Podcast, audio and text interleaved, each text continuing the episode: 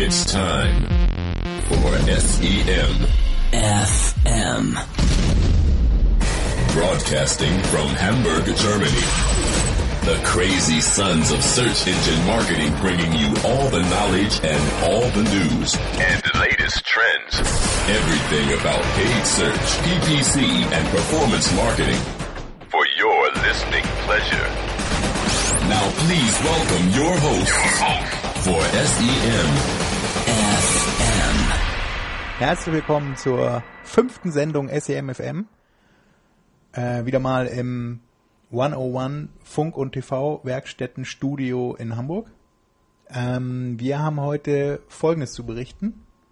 Es gibt News in dieser Show, wie immer am Anfang. Wie immer, ja. Und wir haben diesmal ein ganz tolles Hauptthema und reagieren damit auch auf den, auf die Wünsche und Unser Zu Zuhörer. unserer Zuhörer. Und zwar möchten wir heute einiges über das ähm, Google Display Netzwerk erzählen.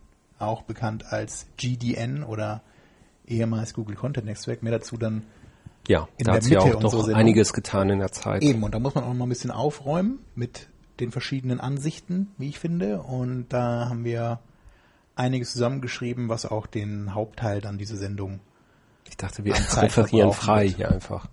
Na, ich habe ja auch, ich habe diesmal Ach, hast mich vorbereitet. vorbereitet. vorbereitet. Ah, ich habe sogar einen Ausdruck vor mir in gut lesbarer Radiomoderationsmanier. Aber kommen wir zuerst mal zu den News. Oder wollen wir noch was zu Marc sagen? Der Ach, gerade langsam ist das Thema das auch durch, wissen, oder? ne? Der hat, das haben wir schon alles vergessen, meinst du auch? Ja. ich denke auch. Also, der ist ja bald wieder da, aber ob die Leute ihn überhaupt wieder da haben wollen, man weiß nicht. Das, äh, Vielleicht sollten wir so einen. Google Doodle starten. eine Petition, dass er nicht wiederkommt? Nein. Einfach mal eine Umfrage starten. Wollt ihr ihn wieder haben? Ach so, das können wir noch mal machen. Ja, das können wir dann am Ende noch mal in die Kommentare, in den Kommentaren Ja. abstimmen lassen. Dann hat Marc noch mal einen Grund zu Vielleicht verlängern. ist er ja beim nächsten Mal schon dabei. Wir wissen es Ah, nicht könnte genau, das ob ist es so es ungefähr wird knapp. sein, sein Rückkehrdatum auch, ne? Vielleicht ungefähr. kommt er mit Jetlag, mit Oh ja. extra eingeflogen und dann sitzt er hier und erzählt, oh, Er ist ja dann fit, wenn wir das hier nachts aufnehmen, stimmt. kurz vor Abgabe. Ja, an dieser Stelle kurz vor Abgabe Grüße an Marco Young, unseren edlen Hoster und äh, Supporter in Sachen Radio for SEO.de und SEMFM Show. Ähm, wie immer könnt ihr auch Werbung schalten bei uns. Live im Podcast. Tut es endlich mal. ich fordere nicht mehr lange dazu auf. Irgendwann Ja. mache ich selber. Nur noch diesen Monat einmaliges Angebot.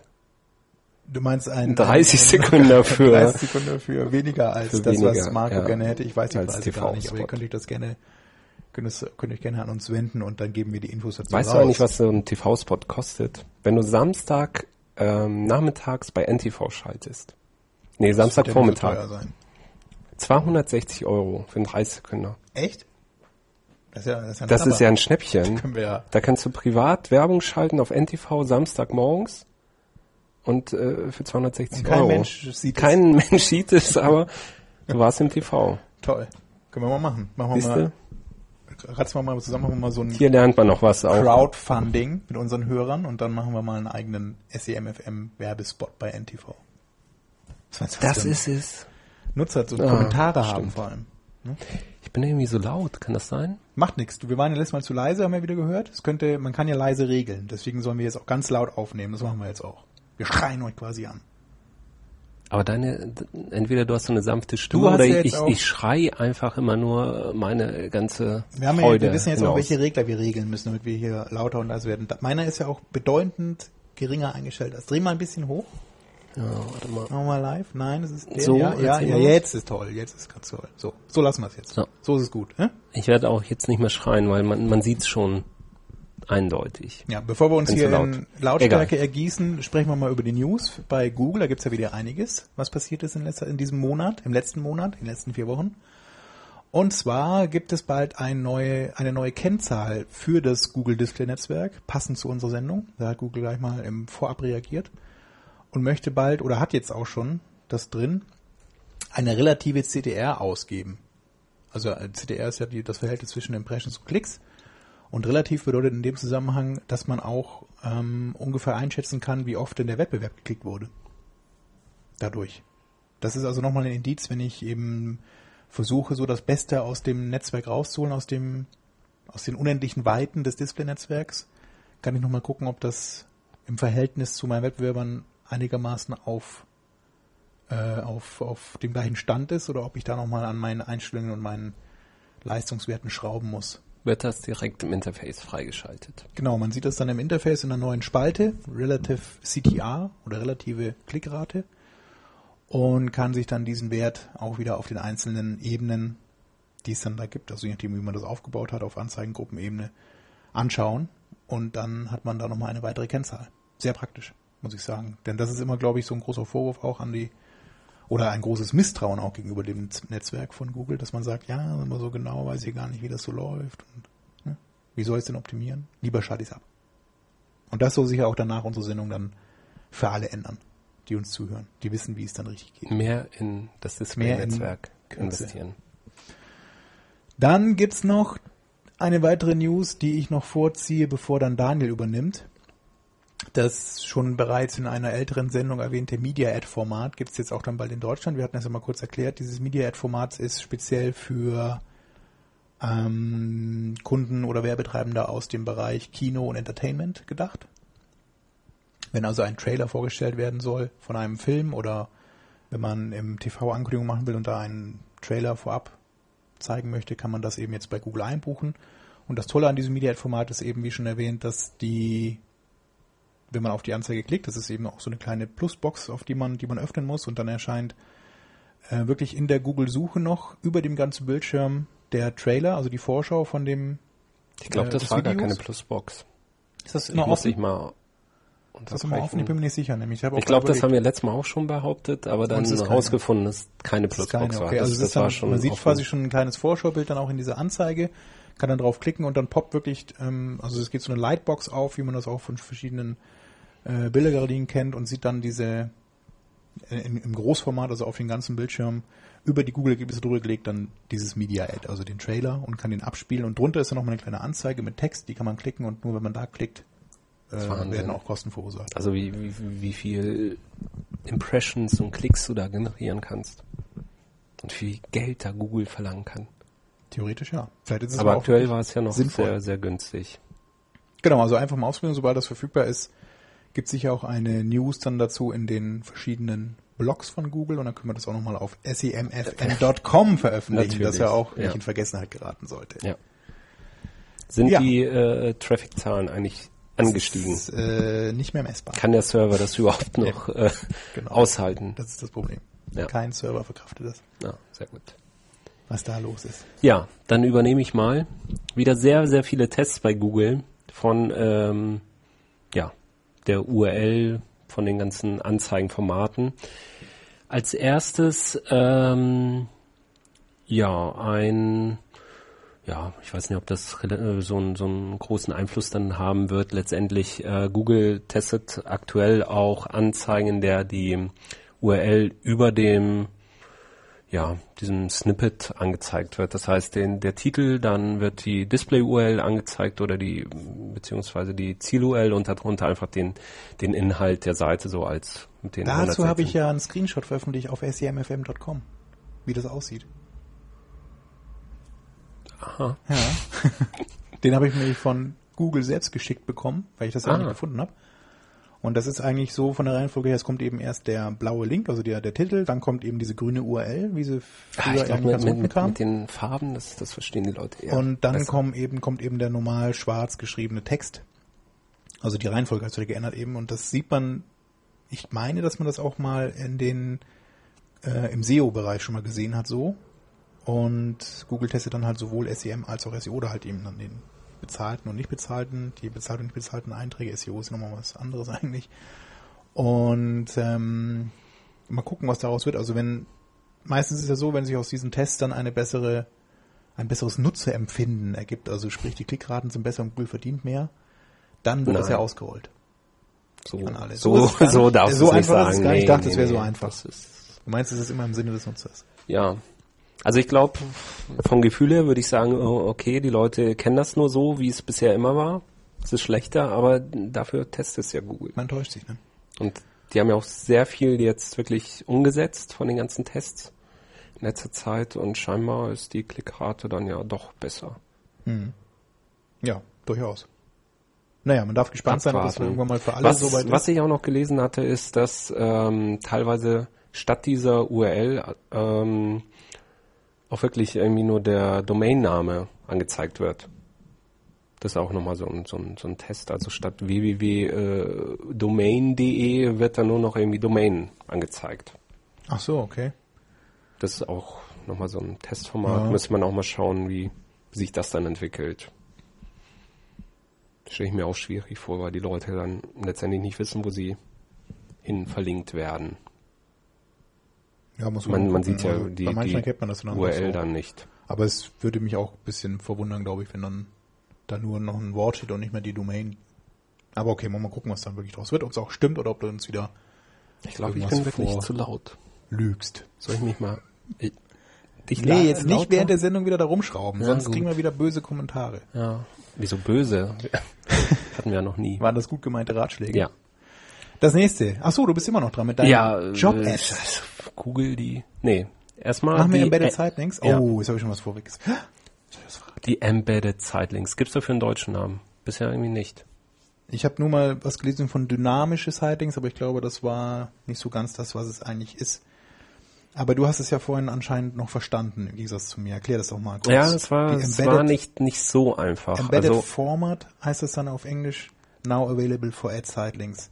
Also es geht speziell um diese Ad Sightlinks, ne? Das heißt, das sind diese kleinen Links, die man auf Kampagnenebene einstellen kann momentan noch.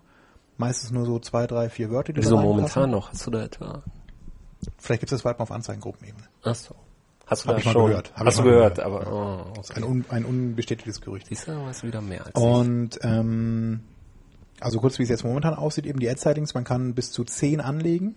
Vier werden maximal ausgespielt, je nach Länge der Sightlinks oder nee, nach Länge de- des Texts, der da eben reingeschrieben wird. Das passen meines Wissens 35 Zeichen rein. Ja, das stimmt. Und je weniger man nutzt, also wenn man jetzt nur zehn Zeichen nutzt, also immer nur ein Wort reinschreibt oder zwei kurze Wörter, dann kann es auch sein, dass man eben vier Sightings angezeigt werden. Und man, es werden nur Sightings angezeigt, wenn man in den Top-Positionen erscheint.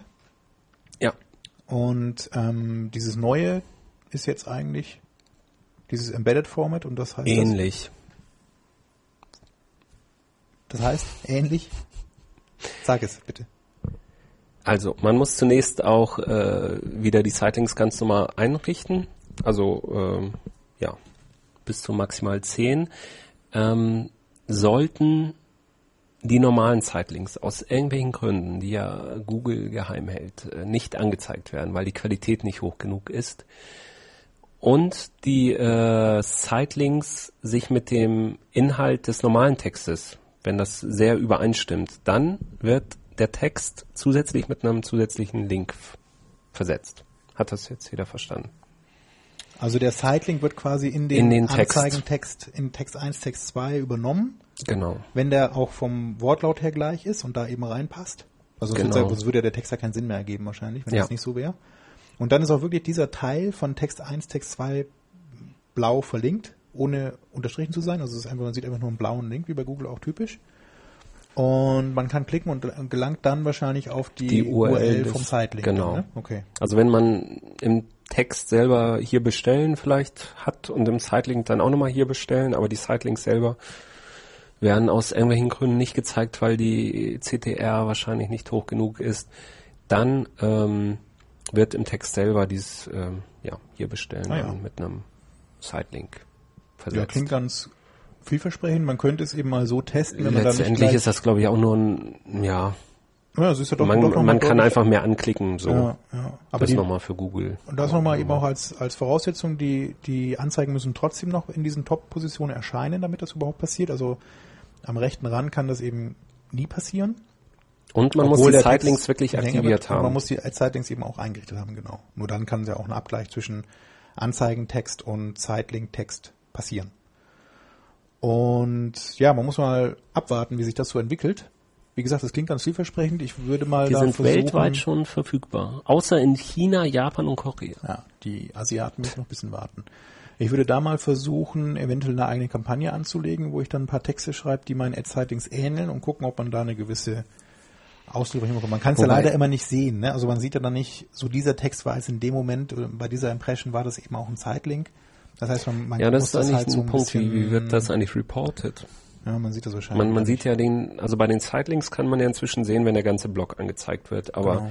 wenn es dann im Text selber nochmal angezeigt wird, kann man. Also vielleicht sollte man wirklich damit experimentieren, dass man sagt, man legt nur einen Ad-Site-Link an in dieser Kampagne, die man dann erstellt und schreibt bei allen Texten dann den, den, das Ende oder die zweite Textzeile gleich wie diesen Ad-Site-Link und guckt dann, ob man da eine Ausdrückung hinbekommt, Letztendlich ist es zumindest auf das eingegrenzt ist, was man geschrieben hat. Dann kann man davon ausgehen, also das wurde da auch wirklich angezeigt. Und wenn sich die gerade da verbessern sollte im Vergleich zu vorher, dann hätte man da ein Indiz. Aber ist schwierig zu testen. letztendlich ist das Ziel eigentlich, die normalen Sightlinks zu schalten. Ich glaube, Ja, wenn auch. die angezeigt werden, dann hat man was falsch gemacht. Können wir es einfach so fest, festhalten. Achso, du meinst, die Qualität Wenn, so wenn man hoch, ja, also wenn man es richtig gemacht hat. wenn man es richtig gemacht hat, dann kriegt man alle vier Sightlinks Ja. angezeigt. Wenn man es falsch gemacht hat, dann kommen die Embedded Sightlinks. Ja, wahrscheinlich. Wenn man die aktivieren muss, äh, ja, vorher Ja, aktivieren aber muss, ist ja dann die ist Frage, das Ziel ja, das- dass die wirklich angezeigt Die werden. Frage bleibt eben, ob die Klickrate nicht bei denen höher ist, wo ich dann im Text auch noch klicken kann. Weil momentan kann ich ja wirklich nur Ja, auf die stimmt. Überschrift klicken und bei den anderen ist ja auch wirklich kein Link dahinter. Früher war, ganz früher war das mal so, dass man die ganze Anzeige, egal wo man drauf war, mit der Maus, man konnte überall klicken. Mittlerweile muss man ja wirklich den Titel auswählen. Und jetzt hat man ja die Chance, dass man auch da wieder einen Link bekommt, dann auf diesem Textteil. Und vielleicht hat man dadurch eine bessere Klickrate. Könnte natürlich sein. Aber man muss abwarten, was die Testergebnisse zeigen. Denn wir wollen zur nächsten News kommen. Aus ja, aber wieder was sehr, aus sehr dem spannend. sehr spannend, ja. Aus ja. dem Bereich Jobs hast du noch was Ja, rausgesucht. nochmal ein US-Test, ähm, dass jetzt äh, zusätzlich bei Jobbörsen äh, nochmal eine zusätzliche Zeile angezeigt wird, in dem die wirklich aktuell verfügbaren Jobs angezeigt werden. Das, ist heißt, man hat ja. Titel, Textzeile 1 und 2 und dann nochmal eine zusätzliche Textzeile 229 Jobs äh, noch offen. die dann zur Suchanfrage wieder passen. Aber das ist echt interessant. Ich weiß gar nicht, ähm, steht da drin, wie man sich dem, ist das ein Beta-Test an sich, in dem dann nur die freigeschaltet werden, die dann eine Jobbörse betreiben oder kann dann, ist das irgendwie ein Opt-in-Verfahren? Nee. Wahrscheinlich ist es ja wieder für ausgewählte Partner, ne, die dann das bekommen, weil Google muss ja wirklich dann mehr oder weniger regelmäßig die Seite äh, durchsuchen und gucken, ob es wirklich so viele verfügbare Jobs da gibt, also offene Stellen. Ne? Also die Zahl ist ja dynamisch. Sieht jetzt zumindest in diesem Beispiel-Screenshot, den wir hier vor uns haben, nicht so aus, als wenn das jetzt eine, eine Schätzung wäre, sondern es sind halt 229, 357, 253 Jobs, also eine ziemlich äh, un, also keine, Ja. keine natürliche Zahl, sondern das ist eine natürliche Zahl, aber keine, keine gerade Zahl. Und ich denke, dass sie dann da auch wirklich regelmäßig an die Seite scannen und, wiss, und, und wissen müssen, wie viele Jobs sie da anzeigen. Sonst wäre es ja auch Betrug. Das Ja. ist ja wieder die nächste Frage, ob es in Deutschland überhaupt jemals live Nein. gehen wird, weil man ja dann Die- sagt, ja, die Zahlen wie ändern sich, ja. Minütlich. Bei unserer, bei unserem Wirtschaftsboom, den wir gerade Genau. Ne? Ich glaube, das Ja, aber spannende Sache, vor allem, weil eben auch nochmal sich die, die Größe der Anzeige da deutlich ähm, verändert. Also die Textzeile 1 und 2 ist wirklich dann in der ersten Zeile durchgeschrieben, also sehr lang dadurch. Wenn man die Zeichenzahl voll ausnutzt und in der zweiten Textzeile ist eben dann diese Angabe, wie viele Jobs frei sind. Und ähm, dahinter steht dann nochmal der Name der, der Jobbörse. Also das heißt immer eben 229 Jobs sind, kann man sich anschauen und man kann sich bewerben bei, und dann steht eben dann der Name der Jobbörse in der zweiten Zeile. Also es ist dann nicht mehr ähm, veränderbar dann durch den Werbetreibenden, sondern das wird, gibt dann Google vor, was dann da steht, aber es ist eben wirklich der Name der Jobbörse eingetragen und die Anzahl der Jobs, was dann dynamisch eingefügt wird. Sehr interessant. Bin ich mal gespannt, ob man da mal Zahlen zu sieht. Also falls ihr eine große Jobbörse beta. betreibt, dann gebt uns mal die Zahlen. Mich mal. Aber auch sehr spannend. Also man sehr, sehr viele Tests wie immer. Ja, und dann gibt's einen weiteren, nicht Test von Google, sondern eine Erweiterung jetzt auch für den Bereich Mobile. Und zwar hat ähm, Google auch diese Product Extensions, diese Product Plus Box, die man auch aus dem normalen Suchnetzwerk kennt schon, auch für den Mobile-Bereich freigegeben. Das heißt, wenn man mit seinem Handy oder mit seinem Smartphone, besser gesagt, dann bei google.de sucht und nach bestimmten Produkten sucht, bekommt man auch die Chance, dass man hier kleine Bilder in der Vorschau angezeigt bekommt, also Produktbilder und ähm, diese auch klicken kann und dann direkt bei dem Produktangebot oder bei dem äh, auf dieser Artikeldetailseite, nachdem, was man eben dann in dem Merchant Center eingestellt hat, ähm, erreicht, äh, wenn man draufklickt. Und das Interessante auch noch hier aus dem Händlerbereich von Google ist, dass man ähm, wahrscheinlich auch deswegen, um die Genauigkeit dazu verbessern, mit dem Link, der dahinter liegt, man muss jetzt wirklich für all seine Produkte auch eine Produkt-ID haben. Das macht einigen Online-Shops wahrscheinlich zu schaffen, die entweder keine EAN haben, also keine normierte Produkt-ID, sondern selbst welche vergeben haben, weil sie vielleicht eigene Produkte haben, eine eigene Produktion. Und wenn man die ähm, Produkt-ID nicht vergibt bei äh, im Merchant Center, dann wird man auch momentan abgelehnt von Google und kann seine Produkte nicht dann bei Google Shopping oder eben auch dann in der Product Plus Box, wenn man das mit etwas verknüpft, dann anzeigen lassen. Also da mal schnell dafür sorgen, dass man Produkt-IDs vergibt. Die können natürlich auch dasselbe sein. Besser ist natürlich dann ein normierter Standard. Und dann läuft das auch wieder mit Google Shopping. Ja. Die nächste News ist der Industry Watch von Google, den es jetzt auch wieder neu gibt. Zumindest kannte ich ihn vorher noch nicht. Und zwar hat Google da eine kleine Zusammenstellung wieder gemacht, so ähnlich wie ich das auch in den letzten Sendungen schon mal vorgestellt habe, eben zu anderen Bereichen, die da wären, dass man sich anschauen kann, ähm, wie verschiedene Anzeigenformate, gerade im Bereich Display auch, deswegen auch nochmal der Hinweis auf unsere, auf unser Hauptthema an der Stelle, wie die so performen in verschiedenen Branchen mit verschiedenen Zielgruppen und wie kreativ man doch sein sollte, wenn man ähm, die Anzeigen, also vor allem grafische Anzeigen gestaltet, weil das nochmal einen großen Einfluss dann auf die Klickrate und den Erfolg der Kampagne hat. Äh, also nicht nur Klickrate, sondern natürlich auch den Erfolg an sich. Man kann ja auch dann da mit Views arbeiten, wenn man sagt, ich möchte eben wirklich Brand Awareness oder eben Marken Awareness betreiben, dann ähm, kann es ja auch Sinn machen, dass man da ein sehr schönes ein sehr schönes Anzeigenformat bzw. einen sehr schönen Inhalt dieses Anzeigenformats wählt und so halt dann seine Marke, seine Produkte, was auch immer, seine Dienstleistung dadurch bekannt macht, ohne dass die Leute klicken müssen, sondern einfach schon im Werbemittel sehen, worum geht's da und wenn ich interessiert bin und das zu meinen Bedürfnissen passt, dann klicke ich da auch eher, als wenn das ein langweiliges Klick mich jetzt Werbemittel ist. Behaupte ich jetzt mal so. Jedenfalls gibt's, äh, werde ich mal die URL im Blog und auf semfm.com veröffentlichen und dann ähm, könnt ihr euch mal ein paar Videos dazu angucken und verschiedene Case Studies, die Google dann zu dem Thema zusammengestellt hat. Das ist wirklich ganz interessant.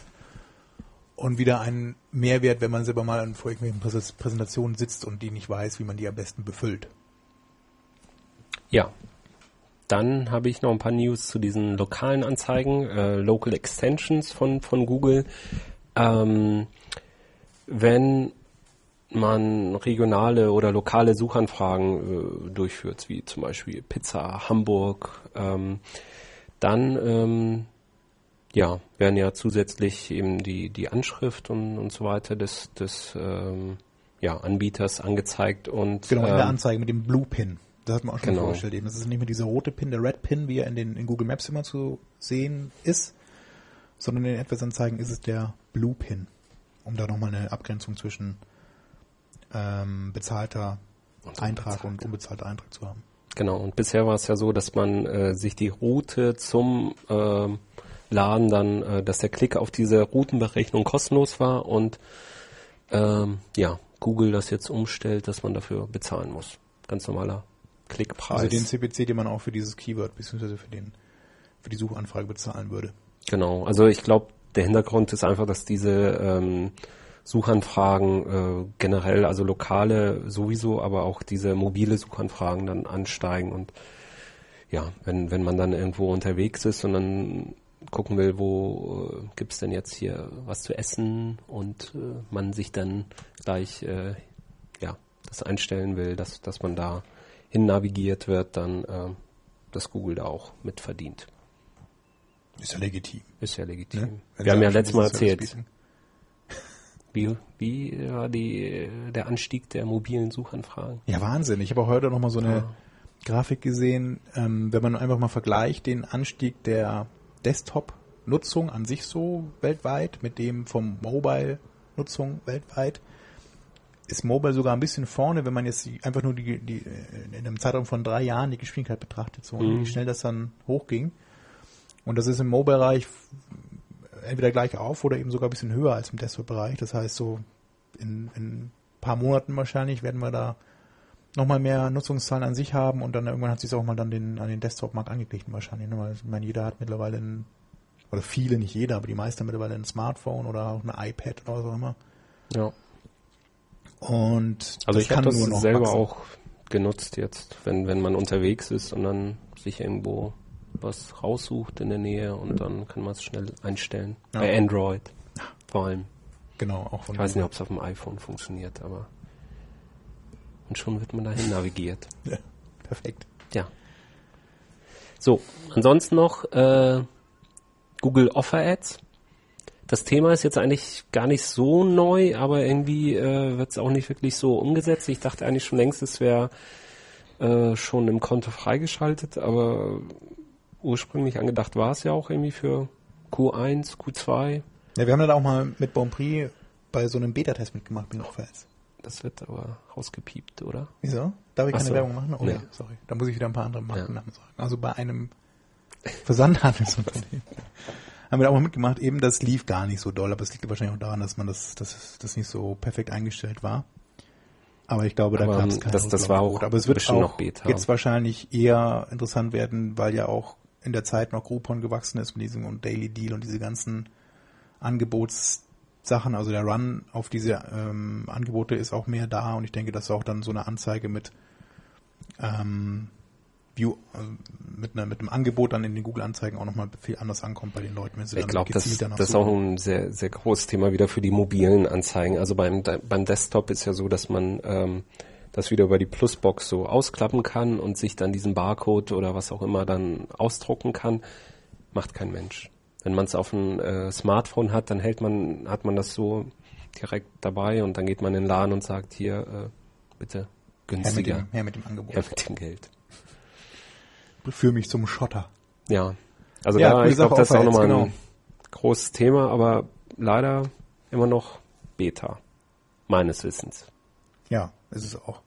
Also, Sollte aber jetzt dann wirklich dann eigentlich schon. also wir, wir haben es selber auch es mal, mal getestet und irgendwie lief das dann über die USA und dann, Ja, genau. sobald es über die auch. USA läuft, dann hört's auf. Dann dauert's. Dann dauert's und dann wurden die Anzeigen dann teilweise nur zehnmal am Tag geschaltet genau, oder so. Dann. Also dann man, kein Mensch hatte, sich hatte die so. Chance, diese, dieses Angebot zu bekommen, auszudrucken und damit in den Laden zu rennen. Aber gut, es kann nur besser werden. Ja. Dadurch. Dann habe ich noch eine interessante News gelesen bei dem Rim Kaufman Blog. Und zwar haben die mal eine Statistik aufgestellt ähm, und sind der Frage nachgegangen, wann sollte man ein Keyword denn wirklich löschen? Das ist immer so eine Frage, die sich dann viele stellen, ach, ich lasse einfach alles laufen. Selbst wenn es kaum Impressions und Klicks hat, so irgendwann sucht dann doch mal einer und dann habe ich wenigstens das geschaltetes Keyword. Aber die haben sich mal überlegt, ähm, gerade wenn man Tools benutzt, die eben die Kampagne optimieren und dann durch so Keywords, die eigentlich wenig Leistungswerte generieren, auch Faktoren entstehen in den verschiedenen Algorithmen, die dann das Tool zur Berechnung benutzt, die ähm, sehr gering sind, also die nahe Null sind, dann kann es durchaus passieren, dass man halt die Ergebnisse von den Algorithmen künstlich oder eben bewusst dann verfälscht dadurch.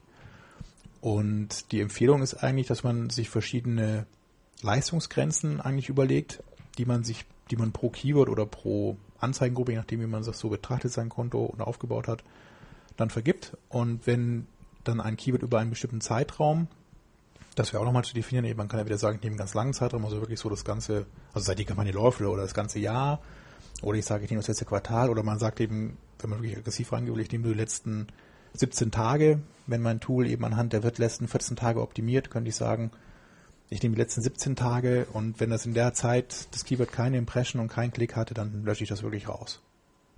Und versuche eben dann, überlege eben vielleicht vorher noch, okay, woran kann es liegen? Passt es wirklich nicht zu meinem Produktportfolio oder hat es vielleicht von Google so ein geringes Suchvolumen-Status bekommen oder der Qualitätsfaktor ist zu gering oder es ist unter dem Gebot für die erste Seite und zwar weit runter und wird eben nie angezeigt, dann wäre es durchaus sinnvoll, das mal rauszulöschen, sich entweder ein anderes zu überlegen und das nachzubuchen. Auf jeden Fall entlastet man eben so die Berechnungen im Konto, wenn man ein Tool einsetzt oder auch selbst wenn man kein Tool einsetzt und eben ein Riesenkonto hat, entlastet man so eben dann seine Account Manager, weil die sich eben nicht mehr mit den ganzen nicht laufenden Keywords abgeben müssen und den Überblick eben über den Rest der Kampagne, der dann wahrscheinlich noch gut läuft, besser im Blick behalten können. Ja, Ja. das war's zu den News oder hast du noch eine ganz spannende für? Ähm, ich habe ja. noch eine. Fällt mir dabei eine ein. brandheiße News. Die äh, Google Voice Search für einen Desktop. Ja, stimmt. Das habe ich jetzt auch heute gelesen. Gerade erst. gestern. Gestern? Ja, gestern gab es doch in San Francisco wieder so ein Google. Das ist ja auch mal was, Tag. was der Desktop-Markt vom Mobile-Markt übernommen hat. ne? Das gibt's ja schon, dieses Google Voice Search gab's ja auch schon, oder gibt's schon relativ lange auf den Android-Handys. Ich meine sogar auch schon für iPhone mittlerweile. Mhm. Und die Idee ist eigentlich ganz simpel. Man ist eben nicht bereit, irgendwas in diese winzige Tastatur einzutippen, die man auf so einem Smartphone hat. Oder ist gerade unterwegs oder, oder läuft gerade vor, vor sich hin, was auch immer. Will man auch und suchen. spricht einfach dann die Suchanfrage und bekommt dann trotzdem bei Google ein Ergebnis geliefert. Funktioniert eigentlich sehr gut. Funktioniert also mal gut, ja. getestet. Ähm, auf dem Desktop wird es erst auf Englisch kommen. Also nur mit Genau. englischer Sprache vor allem. Wurde ja auch gestern erst vorgestellt. Genau, und dann wird man sehen, wer sich das eben als sinnvoll ähm, Ja, also für einen Desktop. auszeichnet, ja, dann kann das sein. Also man, es wird so sein, dass man quasi in dieser kleinen Such, in dem Suchformular auf der Google Startseite dann ganz rechts so ein kleines Mikrofon hat. Wenn man da drauf klickt, kann man, wird quasi der, das Mikrofon vom Rechner aktiviert. Und man kann dann sein Such, seine Suchanfrage eben in das hoffentlich vorhandene Mikrofon reinsprechen. ins Nichts. Wenn man kein Mikrofon hat, wird man natürlich auch Dann nicht die Chance haben, das zu nutzen. wundert man sich. Also kauft euch alle so ein Google Chromebook, die haben bestimmt ein Mikrofon eingebaut. Bestimmt. Ja, Dann habe ich noch eine News zum Thema Domains in diesen AdWords-Überschriften. Und da haben wieder mal unsere verehrten Kollegen von den Internetkapitänen oder vom internetkapitäne.de Blog eine ganz tolle Auswertung gemacht. Die werde ich mal in unserem Beitrag auch veröffentlichen. Und die haben einfach mal verglichen, ähm, wie laufen die Anzeigen, wenn die Domain mit angezeigt wird im Titel, also wenn am Ende dann diese Pipe angezeigt wird vom der, von der Überschrift und danach dann der Domain-Name oder die Domain dann noch angezeigt wird in dem blauen Link, auch verlinkt ist noch, im Vergleich, wenn das eben nicht angezeigt wird. Und ähm, das Ergebnis ist ganz erstaunlich oder eigentlich gar nicht so erstaunlich, die gerade ist besser. ähm, die genauen Ergebnisse könnt ihr euch nochmal dann in dem Blogposting anschauen, ist sehr interessant. Also wie gesagt, man kann eigentlich da auch wenig dagegen tun, weil das Google automatisch macht. Bei mittlerweile habe ich es schon so häufig gesehen, dass es glaube ich gar nicht mehr nur ausgewählte Partner sind, sondern wirklich alle. Und im Grunde hat Google dadurch wieder eine kleine Verbesserung für alle hinbekommen. Die Frage ist halt, wenn man noch Domains hat, wie wir zum Beispiel leider im Ausland gerade noch, die nicht so schön sind, das heißt, die eben nicht dann der dem Länder TLD am Ende entsprechen, sondern einfach auf .com alle enden oder wenn man das eben noch nicht gut abgegrenzt hat, dann sollte man halt tunlichst oder möglichst schnell versuchen, dann vernünftige Domains ähm, zu verwenden, weil das einfach schöner aussieht, wenn dann quasi der Firmenname der Domain entspricht und dann danach eben dann das richtige Länderkürzel noch dranhängt. Aber das nur am Rande. Wie gesagt, Ja. die Statistiken dazu werde ich nochmal veröffentlichen, beziehungsweise dann auf den Blog von den Internetkomiteen verweisen.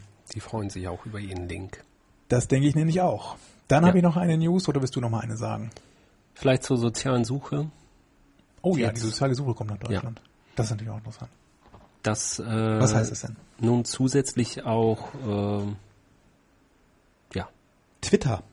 Wird damit aufgenommen. Ne? Das habe ich, das hat es, Genau. das hatten wir auch schon mal in einer der letzten Sendungen so ganz beiläufig mal erwähnt, wo wir uns sicher nicht sicher waren, was das soll. Das war wahrscheinlich auch dann damals so ein Beta-Test, aber mittlerweile haben sie das anscheinend dann durchgetestet, die Google. Wobei die Twitter-Ergebnisse, die werden teilweise auch, äh, so ab und zu, werden auch noch angezeigt, wenn man nicht eingeloggt ist, oder? Ich glaube. das kann dann davon auch Sein. abhängig sein. Also Aber bei der sozialen, ja. Soziale Suche heißt eigentlich genau, dass man eben angezeigt bekommt, wenn Leute, denen ich bei Twitter folge zum Beispiel, also ich meine, es ist bestimmt Oder bei hauptsächlich auf Twitter, ne? Twitter, Bass, Was? okay, Google das- das Reader Google oder wenn, wenn man das irgendwie verknüpft hat mit verschiedenen. Google Reader, okay, ja stimmt, wenn man da dann das freigegeben hat eben und die Leute sehen können, was ich selber so an News lese, dann sieht man quasi bei den ähm, Suchergebnissen, bei den einzelnen Suchergebnissen, also bei den einzelnen Treffern, drunter noch eine Verlinkung mit einem kleinen Bild von dem, also an diesem kleinen Avatar eben von dem, ähm, von meinem sozialen Freund. Kontakt und ähm, den Hinweis eben, dass der oder diejenige das auch ganz toll findet, diesen Link. Also die Ja. Chance, dass mir das dann selber auch gefällt, ist wahrscheinlich höher, wenn das Freunde sind, mit denen ich oft austausche, könnte ja durchaus sein. Oder die aus der gleichen Branche kommen, was auch immer. Und dann wertet Google dadurch auch nochmal die Ergebnisse etwas auf. Hat sicherlich auch wieder Einfluss auf die Klickrate oder zumindest eben auf die Erkennung des Ganzen, also auf die, auf die Awareness. Ähm, man darf wieder mal gespannt sein, ob sich das dann auch irgendwann mal positiv bei AdWords bemerkt, weil sofern es da auch irgendwann mal freigestellt wird. Momentan funktioniert es eben nur bei den nicht bezahlten Einträgen. Ja.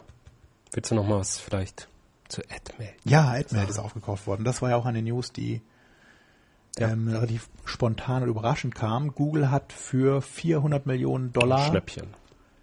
Den Yield Manager AdMeld aufgekauft. Ich weiß nicht, ob das vielen was sagt oder auch nicht. Ich erkläre es ganz kurz. AdMeld ist eben eine Yield Management Company. Yield Management ist so be bekannt aus dem sehr neuen Bereich, in den USA nicht mehr ganz so neu, aber hier in Europa und vor allem Deutschland auch noch relativ neu aus dem Bereich Realtime Bidding beziehungsweise Display Engine Advertising. Mm, Dahinter verbirgt sich eigentlich Folgendes.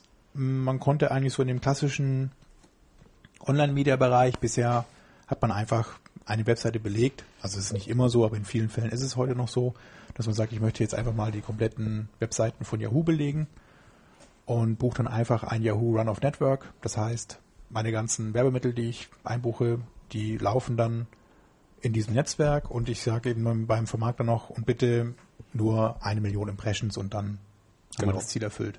Also man hat so ganz klassisch gesagt, ich kaufe einfach deinen verfügbaren Blind Platz irgendwas ein. in, auf einer bestimmten Seite oder in einem bestimmten Netzwerk, auch blind teilweise, genau. Und das ändert sich eben durch Realtime-Bidding. Da sagt man eben nicht mehr, ich möchte 100.000 Impressions haben, sondern man sagt, ich möchte genau diese eine Impression haben, weil mich dieser eine Nutzer auf dieser Webseite interessiert. Ich habe, das ist eben so der Haupt ähm, eigentlich von, von Realtime-Bidding. Das Ganze basiert eben auf Daten, auf Nutzerdaten vor allem, die zwar anonym sind, aber wo ich zum Beispiel meine Zielgruppe wiederfinde. Also ich weiß zum Beispiel aus, aus Erfahrung oder aus verschiedenen Kampagnen, die ich eben vorher gestaltet habe, dass meine Nutzer hauptsächlich im Bereich Social Gaming unterwegs sind. Und ähm, ich bin also an dieser Nutzerschaft an sich auf, in diesem Bereich Social Gaming interessiert. Dann könnte ich eben wieder hingehen und sagen, ich belege jetzt mal sämtliche Social Gaming Seiten, habe dann wahrscheinlich riesen Streuverluste, weil halt nur 10% eigentlich dann wirklich meiner Zielgruppe entsprechen, die dann auch bei mir kaufen, weil ich gar nicht Social Gaming selber mache, sondern was ganz anderes verkaufe, aber die Zielgruppe eben die gleiche ist. Und dann kann ich immer Realtime-Bidding sagen, ich möchte eben die Nutzer haben, die dieses Interesse haben. Und zwar immer nur genau die ein und nicht alle 100 Millionen, die ich dann da mit Impressions einkaufe. Und dafür sorgt eben AdMeld in dem Zusammenhang. Die sagen dann, okay, wir, wir haben eben in unserem Netzwerk dieses Portfolio drin. Wir können dir sagen, welche Nutzer mit welchen Interessen, mit welchen Bedürfnissen sich wo tummeln. Und du sagst uns einfach, wen du gerne hättest. Und wir versuchen dann durch ein System diese Impression zu kaufen. Realtime Bidding impliziert wieder, dass es ein Gebot- Gebotsverfahren ist. reeller Zeit. Also der User kommt auf die Seite und es wird in Millisekunden entschieden, welche Werbung er angezeigt bekommt. Genau. Also man wird vorher irgendwie so eingeordnet, okay, der war vielleicht auf den und den Seiten und interessiert sich dann für, für mein Produkt und dann ähm, bietet man so ein Auktionsverfahren, also wie ja bei Google, bloß Ja. wahrscheinlich ohne Qualitätsfaktor, muss man dann abwarten, wie sich das entwickelt, dass man sagt, der User ist mir in dem Moment ähm, so und so viel wert. Und dann äh, ja, wird die Anzeige dann in dem Moment wirklich ausgespielt und das muss alles innerhalb von Millisekunden dann passieren. Genau, das erfordert also eine relativ große Rechenfarm, die dahinter steckt. Und AdMeld ist eben einer dieser Anbieter, die dann in den letzten zwei Jahren da schon ein relativ großes Netzwerk aufgebaut haben. Und die haben das so toll gemacht, dass Google gesagt hat, gut, die kaufen wir jetzt einfach. Ja. Und die haben ja eben dann 4 Millionen Dollar auf den Tisch gelegt und gesagt, gut, ihr seid jetzt, ihr gehört jetzt dann zu unserem Netzwerk und dann hat dadurch jetzt Google neben DoubleClick, die sie ja schon vor ein paar Jahren gekauft haben, auch noch ein weiteres großes Netzwerk an, angeschlossen und kann dann auch in Kürze oder irgendwann dann den Realtime-Bidding-Markt mit bedienen. Gerade im Zusammenhang mit DoubleClick und. Exchange ist das natürlich nochmal auf jeden Fall eine, eine interessante Entwicklung, die Google da mitmacht und auch wieder als einer der ersten mit vorne dabei ist. Ja, ich glaube, das war's dann so insgesamt zu unserem News-Bereich. Also hast haben wir denn jetzt ganz schon? Tolles. Du hast noch irgendwas geschrieben zum Landingpage-Richtlinien. Vielleicht sollte man das noch mal kurz erwähnen, weil wir ja immer wieder mal die Rechtliche Situation. Aussage haben, dass die Landingpage beim Quality Score auch eine ganz große Rolle spielt, wo ich ja immer noch nicht von überzeugt bin. Aber ich glaube, es ist ein ganz anderer Das ist ein Hintergrund, oder? anderes Thema, ist mehr, mehr so rechtlich eigentlich Ach, ich glaube, das haben wir sogar schon letztes Mal vorgestellt. Ich- ne? Kann das sein? Ja, da war ich mir nicht sicher, ob so das, äh, ob wir das nicht schon vorgestellt haben. Diese Doch, haben wir. Wir Transparenz muss richtig, einfach. Genau. äh, Wir haben nämlich gesagt, dass man, ähm, dass Google die AGB oder eben die Richtlinien geändert hat, eben um bei deren AdWords-Spielchen mitzumachen. Vor allem geht es eben darum, dass wenn man ähm, personenbezogene Daten sammelt, also die meisten Shops machen das ja, wenn man sagt, okay, ich habe jetzt was bestellt, schick's bitte dahin, dann weiß auch der Shop-Betreiber, welche Person sich letztendlich dahinter befindet und man muss eben seinen Besuchern die Möglichkeit geben, dass sie ähm, einer direkten Kommunikation widersprechen können. In den meisten Fällen heißt es eben, bitte kontaktieren Sie mich nicht. Also man kann ein kleines Häkchen setzen zum Beispiel und sagt, ich möchte zwar das Produkt haben und schickt mir das bitte zu, aber ich möchte keinen weiteren Kontakt zu dieser, zu euch oder zu eurem Online-Shop haben. Und wenn man diese Voraussetzung erfüllt hat, also wenn man eine Möglichkeit geschaffen hat, dass man ein Opt-out-Verfahren auf der Webseite machen kann und keine Kommunikation mit dem Betreiber eingeht, dann erfüllt man auch die AGB von Google und darf dann diese Seite über Google AdWords bewerben. Was aber wieder dafür sprechen würde, dass Google das ja doch irgendwie prüft, die Landingpages.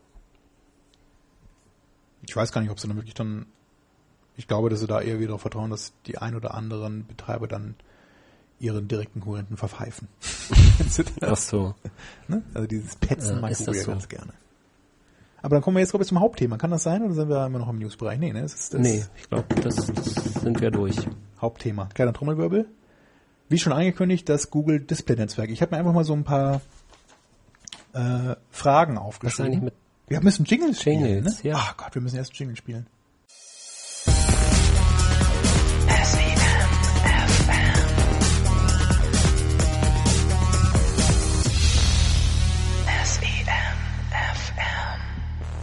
So, da sind wir wieder. Zurück Ja. von unserem Jingle und beim Thema Google Display Netzwerk.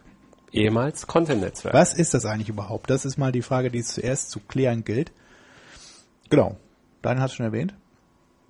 Die meisten oder viele, die sich im Bereich Google AdWords auskennen und schon jahrelang dabei sind, so alte Hasen wie wir, die kennen das Display-Netzwerk eher noch mit der Bezeichnung Google Content Netzwerk.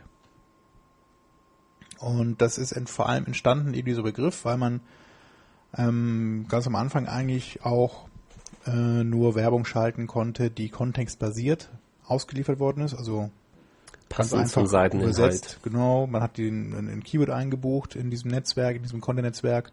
Google findet diesen Begriff oder einen ähnlichen Begriff dann auf einer Webseite und geht davon aus, dass dann die Anzeige, die dann neben der neben dem Text auf der Webseite erscheint, dann auch zum Inhalt der Webseite passt und der Nutzer quasi thematisch schon mal auf einer Wellenlänge ist mit dem und dann ähm, im Zuge dessen auch dann auf so einen Anzeigentext von Google klicken könnte, weil er eben da weiterführende Informationen vermutet oder eben auch das passende Produkt, wenn es eben Gab es teilweise dann auch sehr, ist. sehr unpassende Anzeigen zu. Genau, das ist auch passiert. Vor allem ähm, ist Google halt häufig dran gescheitert, dann wirklich den gesamten Text zu scannen. Also der Text ging irgendwie los, da ging es um Boris Becker, bla bla bla, hat ein Tennisturnier gewonnen, dann dachten alle, okay, da geht's um, oder denkt dann Google, ja, alles klar, da geht's um Tennis, dann liefere ich mal eine Anzeige zu Tennisschlägern aus. Aber in Wahrheit war das nur der Opener von dem Text und es ging eigentlich darum, dass Boris Becker wieder ein Kind gezeugt hat oder so. Wieder mal. Ne? Ja. Und dann war der inhaltlich war es quasi anders und die Anzeige war nicht so ganz passend. Also das ist nur ein Beispiel, kann ich noch viele andere, gibt noch viele andere in dem Zusammenhang. Vor allem im Pharmabereich. Teilweise auch da, nicht. genau, also es gibt auch viele, so- genauso viele Graubereiche, auch dann die Google zwar zulässt dann in, in, als Werbung, also von der Branche her einfach im Pharmazie oder auch ähm, ja so Casino-Spiele, Glücksspiele, Online-Spiele und sowas und ja, da ist das dann nicht mehr so ganz passend gewesen. Was, oder man hat das quasi auf allen Seiten gesehen, aber die Seite ging um alles andere, aber nicht um äh, Online-Spiele. Ja. Aber es wurde ja alles Beispiel besser, alles besser, genau. nachdem es umbenannt wurde. Nachdem auch viele Klagen dann an Google herangetragen worden sind, wahrscheinlich gerade aus diesem Bereich Online-Media-Agenturen, die gesagt haben, ja, ihr habt ja da ein ganz tolles Netzwerk, ist vor allem sehr groß. Google hat nämlich mit diesem Netzwerk mittlerweile eine Reichweite von fast 90 Prozent global gesehen. Das heißt also, wenn man mal alle Online-Nutzer zusammenfasst, die es auf dieser Welt, auf diesem Planeten gibt, dann erreicht man mit dem Google-Netzwerk schon fast alle. Ja. Ist auch sehr einfach, sich da wirklich anzumelden für. Genau. Also jeder, der eigentlich eine Website hat, meldet sich als erstes bei AdSense an. Genau, so heißt nämlich dann das ähm, Gegenstück dann zu Google AdWords in dem Fall. Das früher, ich kenne das auch noch aus meiner Agentur Anfangszeit, dieses auch eben, wir wollen jetzt mal diese AdSense-Werbung schalten. Aber man hat eben dann, wie der findige Accountmanager weiß, eine Google Content-Anzeige gestaltet, die dann im AdSense-Programm von Google ausgeliefert worden ist, also auf einer Webseite, die sich dann bei diesem AdSense-Programm angemeldet hat. Dieses AdSense-Programm richtet sich also an die Werbetreibenden, beziehungsweise an die Webseitenbetreiber, nicht an die Werbetreibenden. Und man kann dann seine Webseite dann für Anzeigen von Google freigeben. Um das Ganze eben dann auch für Mediaagenturen interessant zu machen, wie ich schon gesagt hatte, hat man dann da ein bisschen was erweitert. Man hat das Ganze erstmal umbenannt in Display-Netzwerk und spricht mehr von dem Content-Netzwerk, von dem ominösen. Das Wobei- impliziert eben gleichzeitig auch, dass man grafische Webmittel schalten kann. Ja. Display ist eben so ein Begriff aus dem grafischen oder aus dem Bannering-Markt. und ähm, das hat eben Google auch dann schon vor längerer Zeit eingeführt, dass man an sich mal statt diesen ganzen Textanzeigen auch ein ganz normales Werbemittel im Standardformat, also in dem bekannten, nach der IAB genormten Standardformat eben dann- IAB. IAB ist diese Oh, dieses Internet Advertising Bureau. Ja, sehr gut.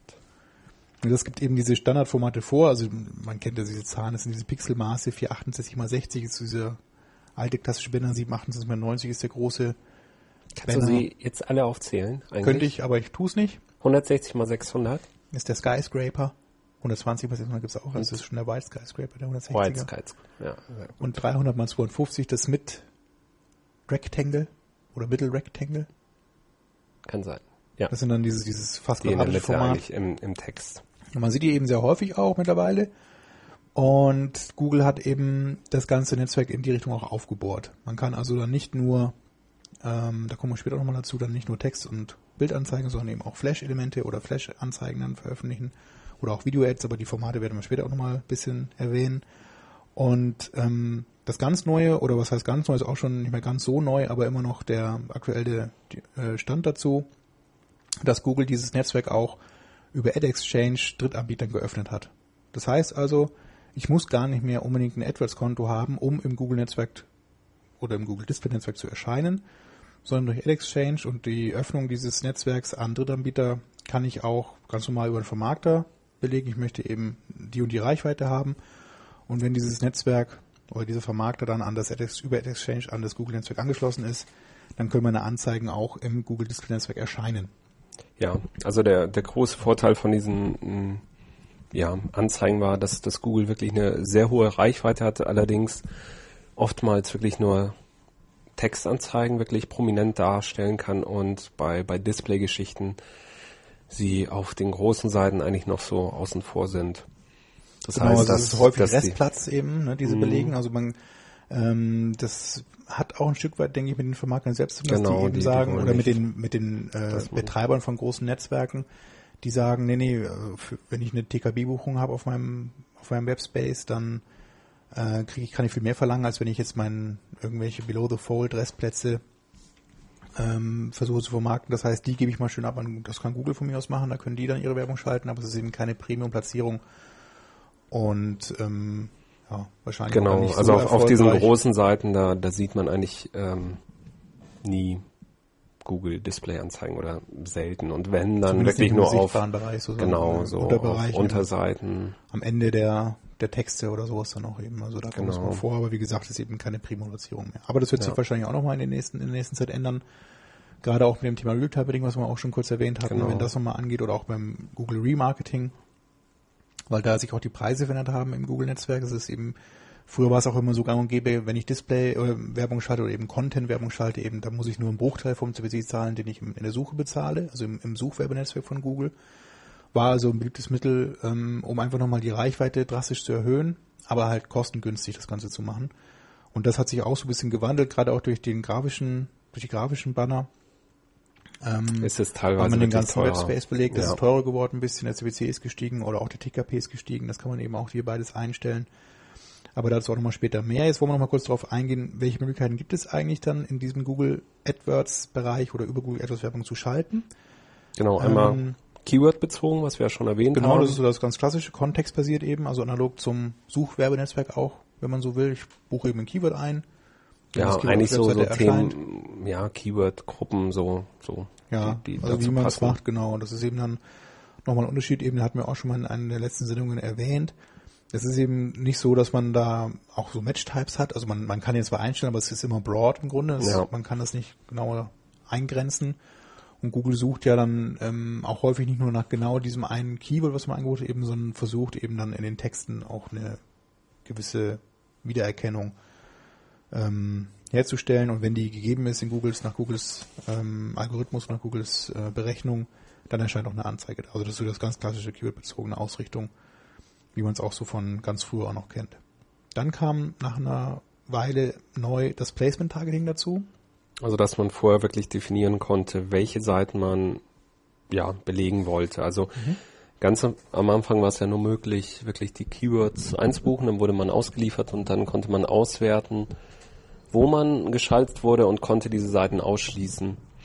Und nun ist so, dass man wirklich vorher sagen kann, ich möchte nur auf den Seiten geschaltet werden. Genau, wenn ich also schon weiß, ich habe eine bestimmte Zielgruppe und die tummelt sich meistens eben auf die und den Seiten, die mir bekannt sind und die auch im Google-Netzwerk eben dann äh, Teilnehmer sind, dann kann ich die auch gezielt belegen und spare mir eben dann diese Keyword-Auswahl und wo das so überhaupt, wie das so passen könnte, sondern sage gezielt, ich möchte die Seite belegen und wenn wenn mein Gebot eben, basiert auch wieder auf dem Gebotsverfahren, wenn das hoch genug ist, dann erscheine ich gezielt auf diesen Webseiten. Ist dementsprechend auch teilweise teuer. Also es gibt so ein, so ein Tool von Google, wo, wo man wirklich so nach Kategorien das so runterbrechen kann. Entweder man kennt die URL schon, gibt sie ein und es wird angezeigt, man kann das schalten oder nicht, oder man kann wirklich nach Kategorien das runterbrechen und sich die Seiten dann raussuchen, zum Beispiel zum Thema Auto oder keine Ahnung. Und ähm, ja, dadurch, dass jeder das machen kann, ja, ist der Wettbewerb einfach höher, weil, weil viele das dann die Seiten direkt buchen und ähm, ja, einfach viel mehr Wettbewerb auf den einzelnen Werbeflächen dann vorhanden ist. Ja, und schon ein bisschen erwähnt hat dann jetzt auch das ähm, Wort Category Targeting oder nach Kategorien eben sich das aussuchen. Das ist auch relativ neu. Man kann sich eben jetzt mittlerweile auch ganze Kategorien raussuchen, muss dann nicht mehr die einzelnen Webseiten dahinter sich dann rauspicken, sondern kann sagen, ich weiß eben, dass meine Zielgruppe an Autos interessiert ist eben und ich lege jetzt wirklich die ganze Kategorie Autos. Also alle Webseiten, die sich zum Thema Auto oder Kfz oder Autoversicherung, also die Themen sind natürlich endlos. Gibt, glaube ich, über 170 Themen dann bei, bei den Kategorien. Die sieht man eben wirklich im AdWords-Konto, kann sagen, ich möchte diese Kategorie komplett belegen und wird dann auf allen Seiten ausgeliefert, die nach die, nach Googles Meinung oder eben auch nach der Anmeldung. Genau, nach Googles Meinung. Ja, es ist wirklich so. Also da, da, dann da muss man dann Also es gibt da auch noch dann so ein bisschen Streuverlust, beziehungsweise mhm. auch Seiten, die dann gar nicht thematisch passen. Aber der Vorteil ist eben, man sieht das auch wirklich dann wieder. Man kann also auch eine Auswertung fahren, auf welchen Webseiten erscheint denn jetzt, wenn ich in diese Kategorie äh, meine Werbung schalte und kann auch da wieder sagen, okay, die Webseite passt ja eigentlich gar nicht, die schließe ich jetzt wieder aus. also wirklich wie immer sehr transparent bei Google. Also man kann wirklich bis auf äh, ja, Deep Link URL-Ebene ja wirklich schauen, wo, wo die genau. Anzeige geschaltet wurde. Ja, also das hat Google auch ganz clever gelöst. Das war anfangs, ganz am Anfang mal auch mal nicht so. Da konnte, mhm. hatte man, das war das im Grunde auch ein Blind Network. Man konnte es auch so ein bisschen erahnen eben, oder auch wenn man selber rumgesurft ist dann und hat das gesehen, oft, wenn man auch, wenn man seine eigene Anzeige gefunden hat, eben, okay, auf der Seite laufe ich dann anscheinend. Und das hat Google immer mehr geöffnet und immer mehr auch in Reporting zur Verfügung gestellt. Und entsprechend genauer konnte man auch dann seine Content oder eben jetzt Display-Kampagnen planen und auch steuern. Und äh, sehr neu ist dann auch noch eine weitere Möglichkeit, eben Werbung zu schalten. Das ist der Display Campaign Optimizer von Google. Da ist es eben so, ich versuche im Grunde das gesamte Netzwerk von Google zu belegen, möchte aber trotzdem noch irgendeine Key Performance dahinter haben oder einen Key Performance Indicator. Und das ist dann meine Conversion. Das heißt, ich muss eben dann von Google das Conversion Tracking integrieren auf meinen Seiten und oder auf meiner Bestell-Danke-Seite, wo auch immer, was eben meiner Conversion und dem Ziel dann von dem Nutzer entspricht. Und Google entscheidet dann anhand einer Conversion, also belegt im Grunde erstmal das ganze Netzwerk, das ganze Webseitennetzwerk. Und wenn ähm, nach relativ kurzer Zeit dann Webseiten auftauchen, die häufig zu einer Conversion führen, dann werden diese Webseiten bevorzugt belegt und andere, die eben keine Conversion erzeugen, dann nicht mehr. Ist eigentlich ein ganz interessanter Weg und ein ganz gutes Mittel auch, das zu machen. Ähm, was allerdings, was man, was es voraussetzt, das hatte ich schon ein bisschen nebenbei mal erwähnt, man muss dann relativ viel belegen erstmal. Man muss also, entweder sucht man sich eine Kategorie schon aus und, und, und lässt sie aber sehr weit offen oder man belegt wirklich alles, wenn man das auch gar nicht genau definieren möchte. Das heißt, man hat da ähm, sicherlich relativ hohe Initialkosten am Anfang, weil man eben das ganze Netzwerk belegt und erstmal Daten gesammelt werden müssen, also Conversions, bis das dann funktioniert. Aber es ist eine ganz gute Möglichkeit, wenn man eben kein genaues Überblick hat, wenn man quasi seine Produkte allen möglichen Menschen verkaufen kann und möchte, dass man hier auch ähm, Werbung schalten kann und das Display-Netzwerk von Google nutzen kann. Und auch schon eine weitere Möglichkeit, die es gibt, ist dann das Google Remarketing. Gibt es auch schon seit bestimmt einem Jahr mittlerweile, würde ich mal vermuten. Also sicherlich seit einem halben Schon Jahr. länger, ja. Und ähm, da ist Google quasi oder Google reagiert auf diesen auf dieses ganze Thema Retargeting. Das ist eigentlich so eher der Begriff, den man dann dazu kennt. Remarketing heißt also nichts anderes, als dass ich Nutzer erneut anspreche, die ich im Normalfall schon über andere Maßnahmen angekauft habe, die zumindest aber schon auf meiner Webseite waren. Also jemand war auf meiner Webseite, hat mein, meine Webseite besucht und, und ähm, die für gut befunden oder auch nicht, hat aber eben nicht gekauft. Und diesen Nutzer möchte ich eben, weil er schon mal Interesse bekundet hat, in irgendeiner Form nochmal ansprechen. Und dazu nutze ich eben dann die Funktion Google Remarketing und kann eben dann Nutzersegmente erstellen, die meiner Zielgruppe, meinem Portfolio entsprechen und denen dann gezielt Banner wieder anzeigen. Das ist eigentlich auch ein gutes Thema, das, das kann man nochmal als Hauptthema nehmen. Das kann man auch nochmal genauer aufdröseln. Genau, ich habe am Ende nochmal ein paar Punkte dazu aufgeschrieben.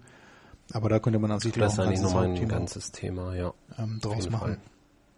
Dann haben wir auch schon ein bisschen angesprochen, die Anzeigenformate, um mal die nächste Frage zu stellen. Also welche Anzeigenformate stehen eigentlich grundsätzlich zur Auswahl?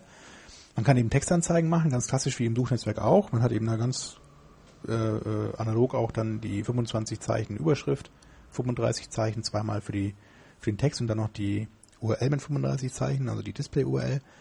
Also ganz normale Textanzeige.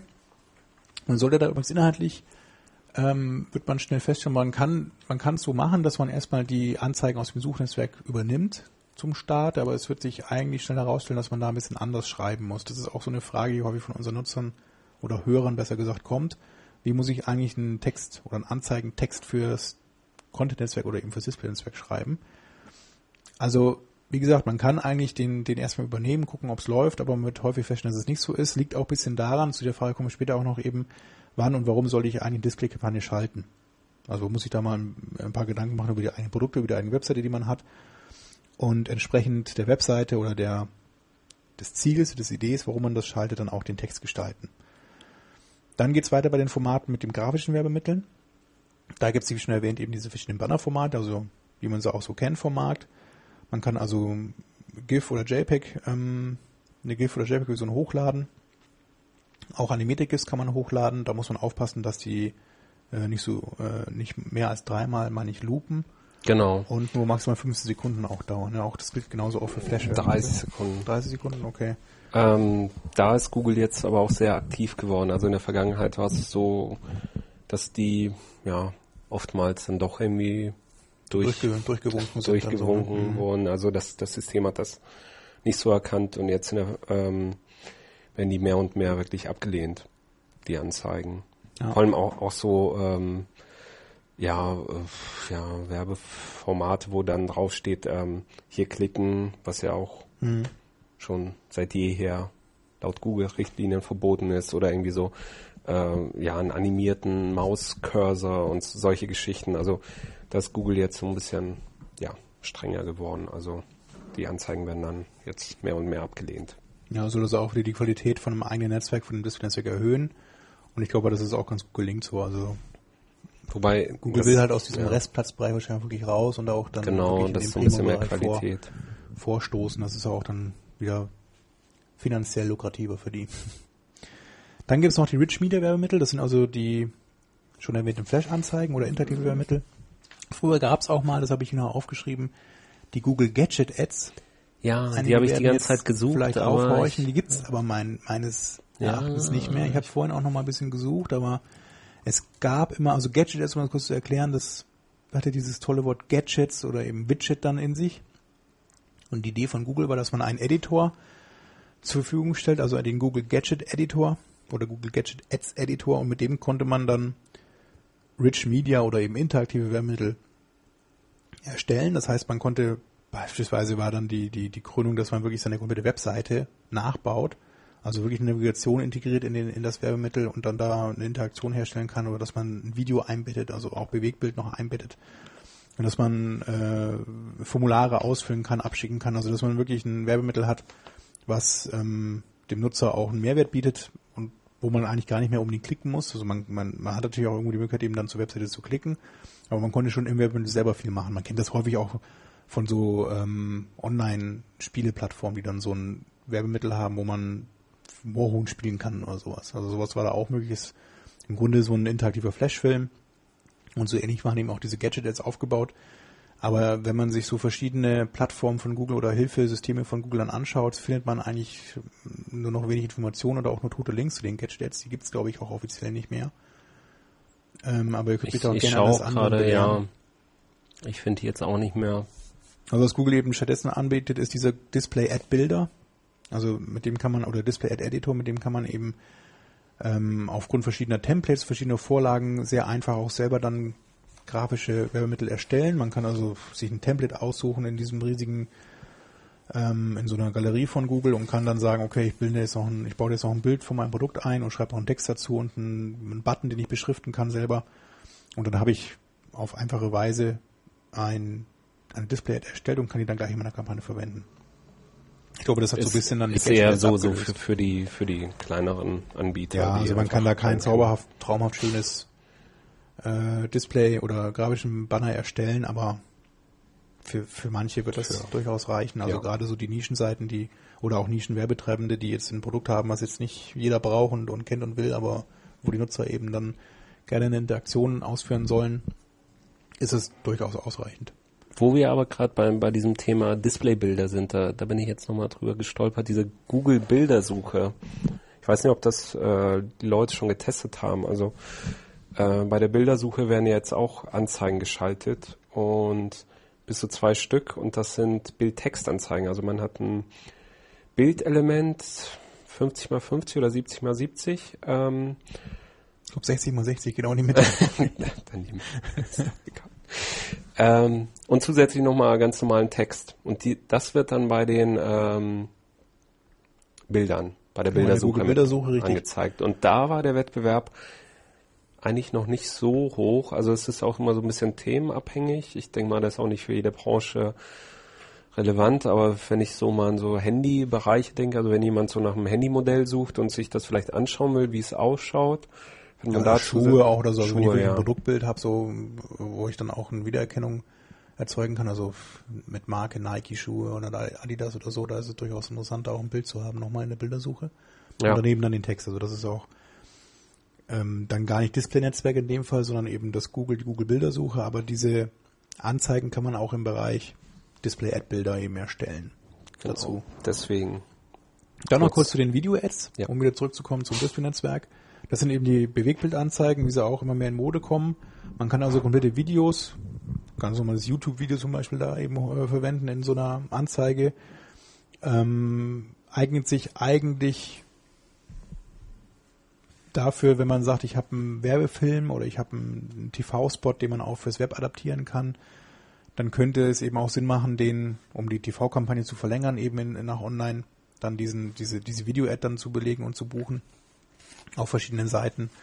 Ähm, funktioniert also nicht immer, funktioniert quasi dann, wenn man wirklich bereit ist zu sagen, ich achte gar nicht so auf die Klickrate und auf, auf die auf die Besucher dann, die dann über die Sendung kommen, sondern ich will eben eine gewisse Abspielrate haben im Video, ich will einfach eine Botschaft übermitteln durch das Video, ich will meine Marke bekannt machen, ich will meine Produkte bekannt machen, ich möchte irgendwie was äh, erklären, was ich eben nicht in einem Banner oder in einem Bild erklären kann, also ich brauche irgendwie ähm, bisschen Video und Ton vielleicht sogar noch, wo ein Nutzer oder, oder wo, wo ein Mitarbeiter von mir erklärt, wie ein Produkt funktioniert, was auch immer.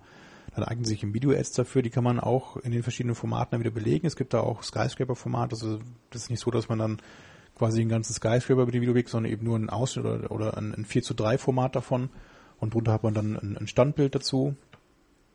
Und es ist eben so, man kann eben auch in, durch die Reportings, die dann Google zur Verfügung stellt, eben sich Abspielraten angucken, kann gucken, in welcher Position eben dann die höchste Aufmerksamkeit war, ob eben wirklich mal das Video komplett angeguckt worden ist oder auch nicht.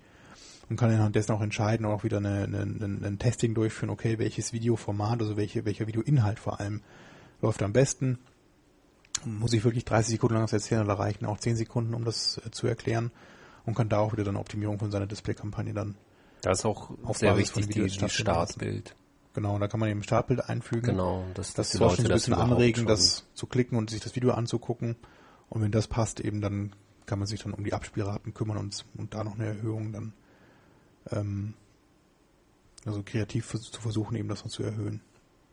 Was es bald auch noch geben wird, eben, was aber meines Wissens noch nicht offiziell ist, ist, dass es auch bald ähm, speziell für das Thema Remarketing bei Google, also das Retargeting, dann dynamische Werbemittel geben wird bei Google. Das heißt, ich kann anhand meines Produktdatenfeeds die ich zum Beispiel beim Google Merchant Center einsetze, dann äh, Werbemittel dynamisch mit meinen Produkten befüllen lassen. Man kennt das ganz häufig so von diesen ganzen Retargeting-Kampagnen bei Zalando oder Konrad macht das zum Beispiel auch. Da ist es wieder. Das hattest du letztens auch in der. Sendung, ne? dass du dann quasi einen Banner bekommst, du hast ja ein bestimmtes Produkt angeguckt und kriegst dann später über einen Retargeting-Anbieter wie zum Beispiel Criteo dann einen Banner angezeigt, wo genau dieses Produkt wieder in dem Werbemittel drin ist, Ja. mit dem Preis. Das heißt, ähm, Zalando weiß in dem Moment eben, du hast dir das Produkt ja schon mal bei uns angeguckt, eben aber hast du nicht gekauft. Hier zeigen wir es dir nochmal auf irgendeiner ja. Seite, auf der du das dann so rumsurfst, kaufst doch einfach. Weil jetzt Das ist, glaube ich, so, so der ja, einfache Fall, dass man die gleichen Produktgruppen, man interessiert sich für Flipflops und bekommt dann Flipflops angezeigt und Genau. nicht äh, normale Business-Schuhe. Aber es gibt ja auch die Möglichkeit, ähm, wirklich, wenn sich Preise ändern oder wenn man ein Aktionsangebot hat. Ähm, also ich hatte mal so ein Beispiel gesehen eben von Edeka, das ist jetzt aber auch schon ein bisschen länger her, ähm, dass ähm, ja, wenn ein bestimmtes ja, Angebot äh, es diese Woche gibt für eine Margarine, dass dann eben statt 99 Cent dann dynamisch wirklich äh, anhand dieser Produktdatenbank dann die 69 Cent angezeigt werden im Banner. Also dass also man nicht jedes Mal. Genau, dass man nicht, nicht jedes Mal ähm, so ein ganz Banner anpassen muss, sondern einfach so, so ein, nur diesen Bereich des Preises dann wirklich dynamisch anpasst. Ja. Also das ist schon Und das wäre eben dann auch bald möglich mit dem Google Remarketing, wird aber wahrscheinlich erst in den nächsten Tagen, Wochen, vielleicht Monaten Tagen, äh, ja. dann erscheinen. Wir haben es schon mal vorab verkündet, jetzt kann es dann bald kommen. Genau. So, das war's dann zum Bereich Anzeigenformate. Dann habe ich ja schon so ein bisschen anklingen lassen, wann und warum sollte ich eigentlich eine Displaykampagne schalten? Denn viele machen ja die Erfahrung oder relativ schnell die Erfahrung, ja, so eine Displaykampagne eben, das läuft nicht so. Ne? Also das ist so vergebene Liebesmühe. Irgendwie Ich stecke da zwar viel Arbeit rein, weil ich auch eine tolle Struktur aufgebaut habe oder eben eine Search Network Kampagne kopiert habe eben und das da versuche, aber so richtig Klickrate ist nicht da, Conversions auch nicht so richtig. Also woran liegt es eben? Was, was gibt es denn irgendwie eine, eine Entscheidungskriterium eben, wann es Sinn macht, eine Displaykampagne zu schalten? Und die gibt es tatsächlich. Man muss sich eigentlich mal überlegen, was will man eigentlich den Nutzern da draußen zeigen und verkaufen oder auch an, an äh, bieten mit seiner Webseite. Ähm, also es ist zu, zunächst mal so, dass es eigentlich in den, nächsten, in den meisten Fällen nicht Sinn macht, einfach die Suchwerbenetzwerkkampagne, also seine normale Google-Suche-Kampagne zu kopieren und dann einfach im Content-Netzwerk aufzuschalten. Genau, weil die das User einfach sich eine andere einfach- Herangehensweise ist. Genau. Ne? Also die Nutzer sind, sind eben nicht in diesem aktiven Prozess, ich suche jetzt ein, ein bestimmtes Keyword oder einen bestimmte, bestimmten Begriff und kriege dann eine Anzeige angezeigt, passend dazu und klickt dann da drauf, sondern die Nutzer bewegen sich einfach auf ihren Lieblingsseiten oder wo auch immer im Netz und sehen halt mehr oder weniger passiv dann so eine Display-Anzeige. Und die Chance, dass er halt mich überhaupt erstmal sieht, ist schon eine andere, weil er eben gar nicht aktiv irgendwie da in dem Prozess drin ist. Das heißt, ich muss also auch eine gewisse Aufmerksamkeit erregen und dann sind wir eigentlich schon so bei diesen Fragen, die sich dann stellen muss. Eben, habe ich mit meiner Website überhaupt ein Produkt oder eine Dienstleistung oder eben eine, eine, eine, eine Information, die ich dann so in so ein Display-Werbemittel verpacken kann, wo ein Nutzer, der passiv eigentlich das nur sehen kann, also gar nicht aktiv danach sucht, dann auch angesprochen wird und dann darauf klickt und Interesse an meiner Webseite und an meinen Produkten hat. Also ich, ich glaube, die, die Klicks selber sind ja nicht immer das Problem. Das ist ja oftmals so, dass du ja trotzdem die Kosten verursachst durch die Klicks, äh, Klicks, aber die Leute einfach nicht konvertieren. Das ist ja Zum äh, Islam. genau. einfach nicht bestellen, so so wie sie es sollen. Aber es Ja, ist ja auch ähm, logisch. Also wenn wenn ein User wirklich aktiv nach irgendwas sucht, dann dann will er das, ist er auch eher so bereit. Ja, zum Beispiel nach einem Handyvertrag, dann dann weiß man, okay, er, er will irgendwie einen Handyvertrag, aber wenn er nur auf so einer Drittseite surft und das zufällig sieht und dann wirklich von der Anzeige auch angesprochen wird und draufklickt, heißt ja nicht, dass dass er schon so weit ist, dass eher so die Anregung so ein bisschen vor. Ja, aber es ist ja schon so, dass ich eben jetzt überlegen kann, wenn ich jetzt auf onlinekosten.de eben dann eine Anzeige buche, weil ich weiß, dass er sich halt über verschiedene Handyverträge informiert, also Preise vergleicht. Das, das mache ich auf so einer Website. Also gerade in diesem Segment, da bin ich auch schon in so einer Kauf- oder Entscheidungsphase drin. Und da eben dann passender Banner kann ich machen. Das ist genau die Sache, die ich mir überlegen muss. So, ne? Also ist mein Produkt oder das, was ich verkaufen möchte oder was ich eben an den, an den Nutzern an Informationen bieten möchte, kann ich das auch in diesem kleinen Anzeigenformat eben rüberbringen und gibt es Webseiten, die sich mit dem Thema beschäftigen und wo sich dann meine potenziellen Nutzer und Käufer eben auch dann tummeln. Ja. Wenn das der Fall ist, wenn ich sagen kann, da kann ich einen Haken dran machen, dann macht es eben auch wirklich Sinn, eine Display-Kampagne zu schalten. Und dann kann ich nochmal überlegen, inhaltlich eben, okay, geht es wirklich um, um Abverkauf? Also habe ich einen Online-Shop, wo ich Produkte verkaufen möchte, dann macht eben sowas wie Remarketing zum Beispiel Sinn, was wir erwähnt hatten, weil man da mal wirklich seine Produkte zeigen kann.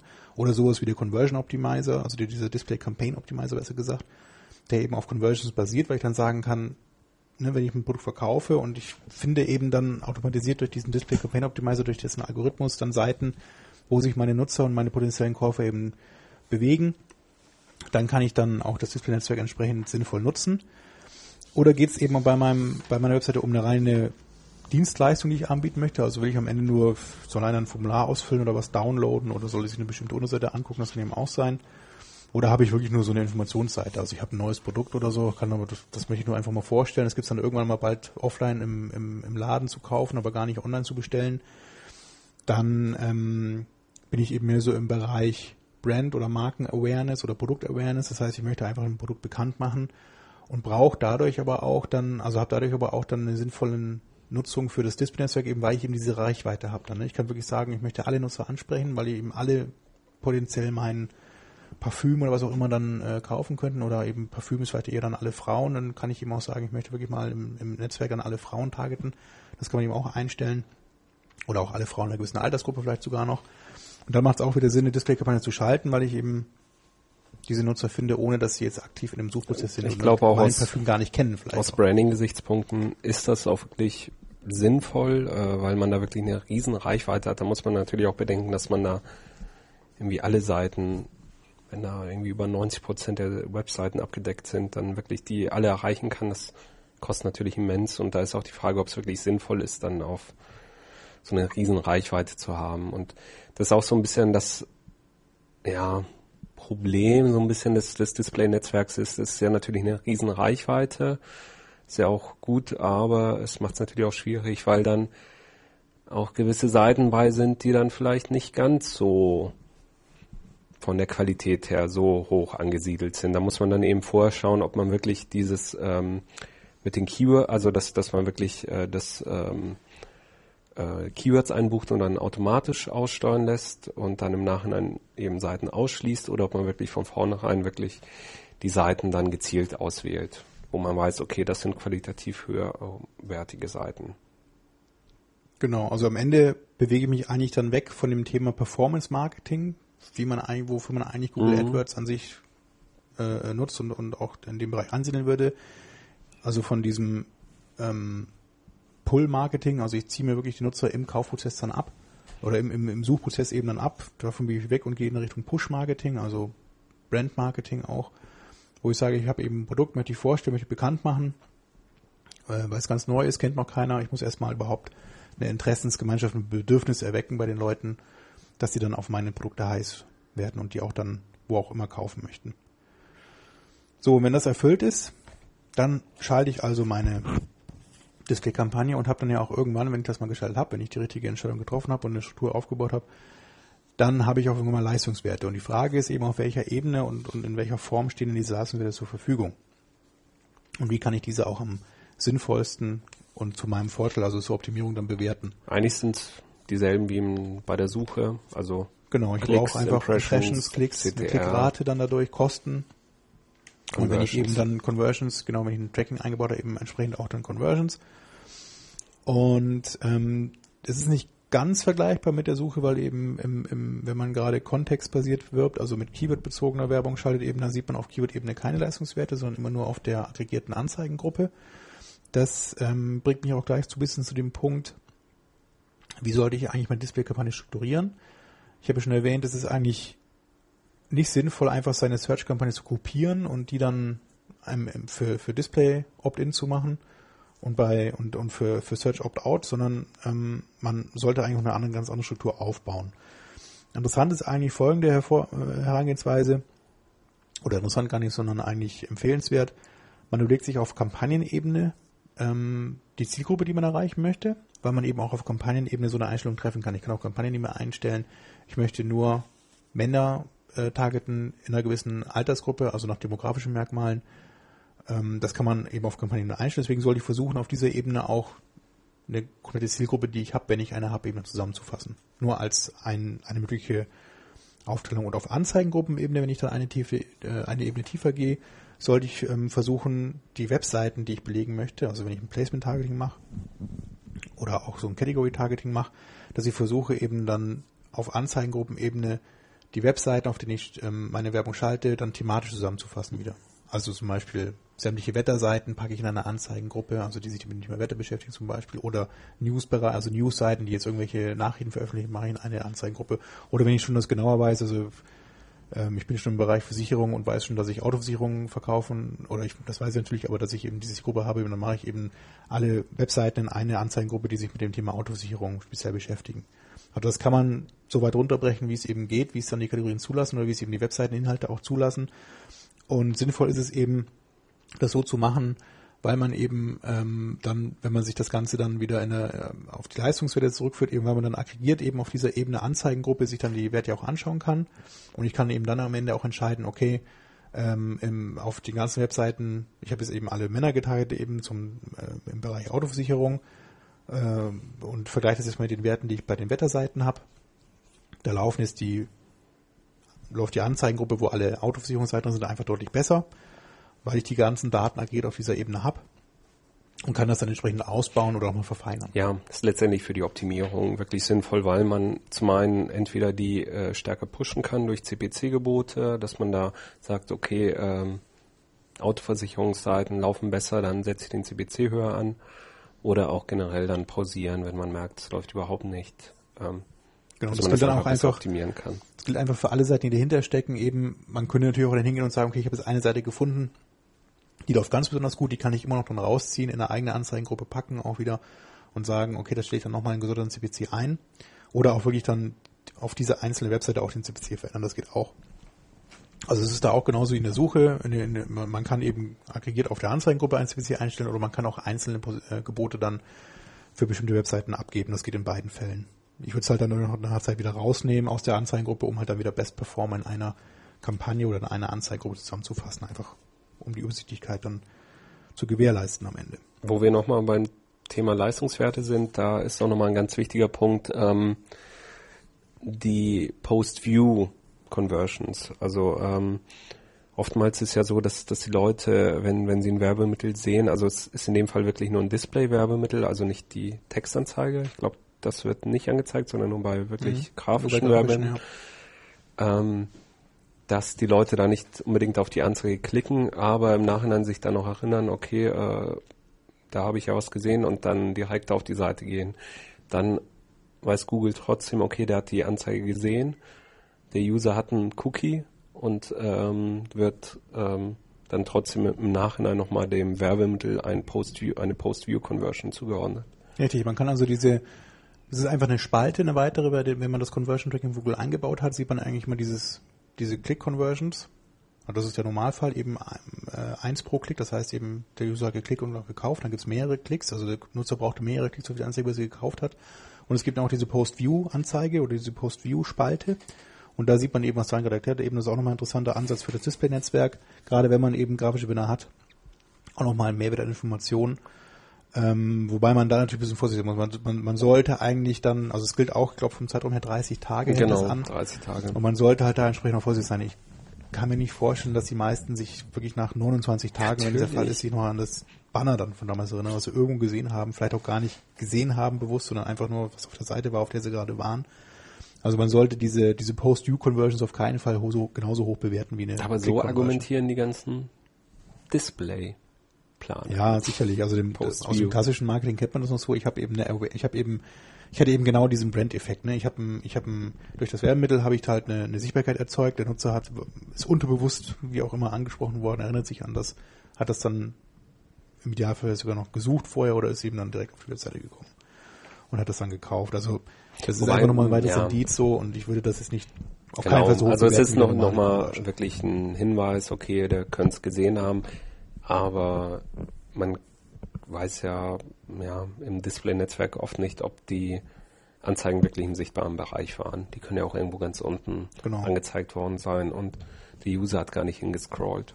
Es gibt auch manche Tools mittlerweile, die sogar das noch auswerten können und da sträuben sich auch ganz viele Vermarkter dagegen eben, dass man auch so einen Sichtbarkeitsindex eben mit drauf hat. Ähm, Google selber macht das nicht, aber es gibt eben Tools, die das können. Das heißt, der Banner war halt below the fold irgendwo, ganz am Ende von der Seite. Der Nutzer hat aber nur am Anfang gelesen, ist dann wieder weggegangen. Und da würde man das eigentlich gar nicht als Impression dann ausgeben, als echte Impression, sondern einfach nur, der Banner ist zwar geladen worden, aber gesehen hat leider keiner. Aber das nur am Rande. Ähm, weiter geht's hier mit dem Thema, wie kann ich denn so dieses riesige Netzwerk noch lukrativ steuern? Das ist eben so das, was ich eingangs auch erwähnt hatte, wie ich dann, äh, weil viele ja die Erfahrung gemacht haben, Display-Netzwerk, ja, kenne ich, ist ganz toll von der Reichweite her, aber sobald ich da mal einen Fuß reingesteckt habe oder mal so ein, so ein, so ein C ins kalte gesteckt eben, das ging eigentlich in der Regel schief. Ich habe eigentlich keinen positiven Effekt gehabt, vor allem auch keine Conversions am Ende. Und teuer war es auch noch und die gerade ist auch beschissen und überhaupt so. Also das ist so die, die, die häufige Erfahrung, die man macht. Ähm, habe ich jetzt schon oft erwähnt, aber ganz wichtig nochmal hier an der Stelle, um das Ganze überhaupt steuern zu können, sollte man seine Search- und Display-Kampagnen voneinander trennen. Also Das ist am, ja am das- mindestens das auf Kampagnenebene. Mindestens auf Kampagnenebene, also einfach nicht, ähm, wie es er sagte, eben Suchkampagne Opt-out beim Display-Netzwerk und Display-Kampagne Opt-out beim Suchnetzwerk. Also dieses Häkchen einfach bei den Kampagneneinstellungen nicht setzen, entsprechend. Und hatte das jetzt schon mal zumindest auf Kampagnen irgendwie getrennt. Noch besser wäre es eigentlich einfach, weil die Anzahl der Kampagnen auch irgendwann begrenzt ist, die man äh, bei Google anlegen kann, dass man ein zweites Konto anlegt und das mit seinem Search-Konto verknüpft. Dann kann man eben in dem zweiten Konto so viel Anzeigen, äh, so viel Kampagnen erstellen, wie man lustig ist, gerade wenn man eben eine Zielgruppe hat, die man fein Wie viele Kampagnen willst kann. du denn im Display-Netzwerk anlegen? Naja, es könnte ja durchaus sein. Oh, Aber ich habe hab schon ganz was? viele Search-Kampagnen. Kann ja sein, dass einer jetzt, ich habe ein riesen Produktportfolio, einen Online-Shop Ja. eben mit sämtlichen Produkten, die ich auf Kampagnenebene getrennt habe.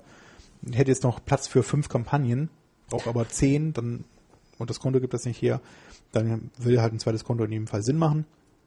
Und dann kann ich da auch nochmal wirklich abgetrennt von dem, von meinem, von meinem, von meiner Struktur im Suchnetzwerk dann nochmal eine Display-Kampagne aufbauen, also nach Kampagnenanzeigengruppen, wie vorhin erwähnt, mal aufgebaut. Dann sollte man auch mittlerweile es vermeiden, diese Keyword-bezogene, also kontextbasierte Werbung zu schalten im, im Display-Netzwerk. Ja, es Also es empfiehlt sich zum Start noch so, um Start einfach mal Daten zu sammeln, um mal ein Gefühl zu bekommen, so ne, was, Was für Seiten sind das überhaupt, was überhaupt? ist es überhaupt so. Aber man soll eigentlich schnell dazu übergehen, dann sucht sich die Kirschen rauszupicken dann aus diesen Daten, die man dann gesammelt hat. Also sprich, ich mache eben dann eine, eine Webseitenauswertung, wenn ich das mm, nach ein, zwei, drei Wochen, je nachdem, wie viel man, wie viel Daten man gesammelt hat, und sucht sich dann die Webseiten raus und bucht die dann Placement bezogen, also mit Placement Targeting oder Category Targeting, je nachdem eben ein. Hilfreiches Tool an der Stelle ist eben der Google Ad Planner. Der sei nochmal erwähnt an der Stelle, der ist eigentlich genau für diese eingangs jetzt, erwähnten glaube ich, Double-Click Ad Planner. Double-Click Ad Planner. Ja. Ich dachte, den haben sie wieder umbenannt auf Google Powered by. Google. Ach so rum, okay. Oder andersrum? Ich, Naja. ja, ja, das Ah, ändert sich ja. ständig. Jedenfalls der Google Ad Planner, wenn man Da danach googelt, findet man den auch mit dem Begriff Google Ad Planner. Ähm, den hat Google eigentlich erstellt für diese ganzen klassischen Media-Agenturen Ja, oder Online-Media-Agenturen. Der Double-Click Ad Wusste ich Planner doch. von Google. Also so rum ist es dann. Also einfach nach Double-Click Ad Planner suchen, dann findet man den auch. Und das ist eigentlich ein ganz klassisches Media-Planungstool, wie man es auch, das Argov-Tool zum Beispiel eben, das ist vergleichbar, das kennt man auch. Man stellt also seine gewünschte Zielgruppe oder seine gewünschte Reichweite entsprechend ein in dem, in dem Tool und kriegt dann von, in einer Liste einfach die Seiten ausgegeben, die im Google Display Netzwerk sind. Also das kann man auch noch einstellen als Option. Man kann aber auch Genau, finden, die sind nicht auch, drin sind. genau, sind eigentlich alle Seiten, die teilweise auch das nicht anbieten. Genau, und kann dann eben auch entsprechend deswegen, entsprechend dieser, dieser Filterung dann eine Auswahl treffen. Okay, auf den Seiten möchte ich das mal ausprobieren. Ich beführe diese ganzen We- Webseiten dann einfach in meine AdWords-Kampagne, wenn ich mit meinem gleichen Konto eingeloggt bin bei Google und kann dann relativ zügig auch mit dem, mit der Schaltung auf diesen Webseiten dann beginnen. So. Dann gibt's noch mal die Option bei der, bei der Steuerung eben, hat man auch schon kurz erwähnt, CPC oder, oder TKP, also CPM heißt bei Google, Cost per Mill. Ähm, meint aber das gleiche, also Tausender Kontaktpreis. Wäre ich sehr, sehr vorsichtig.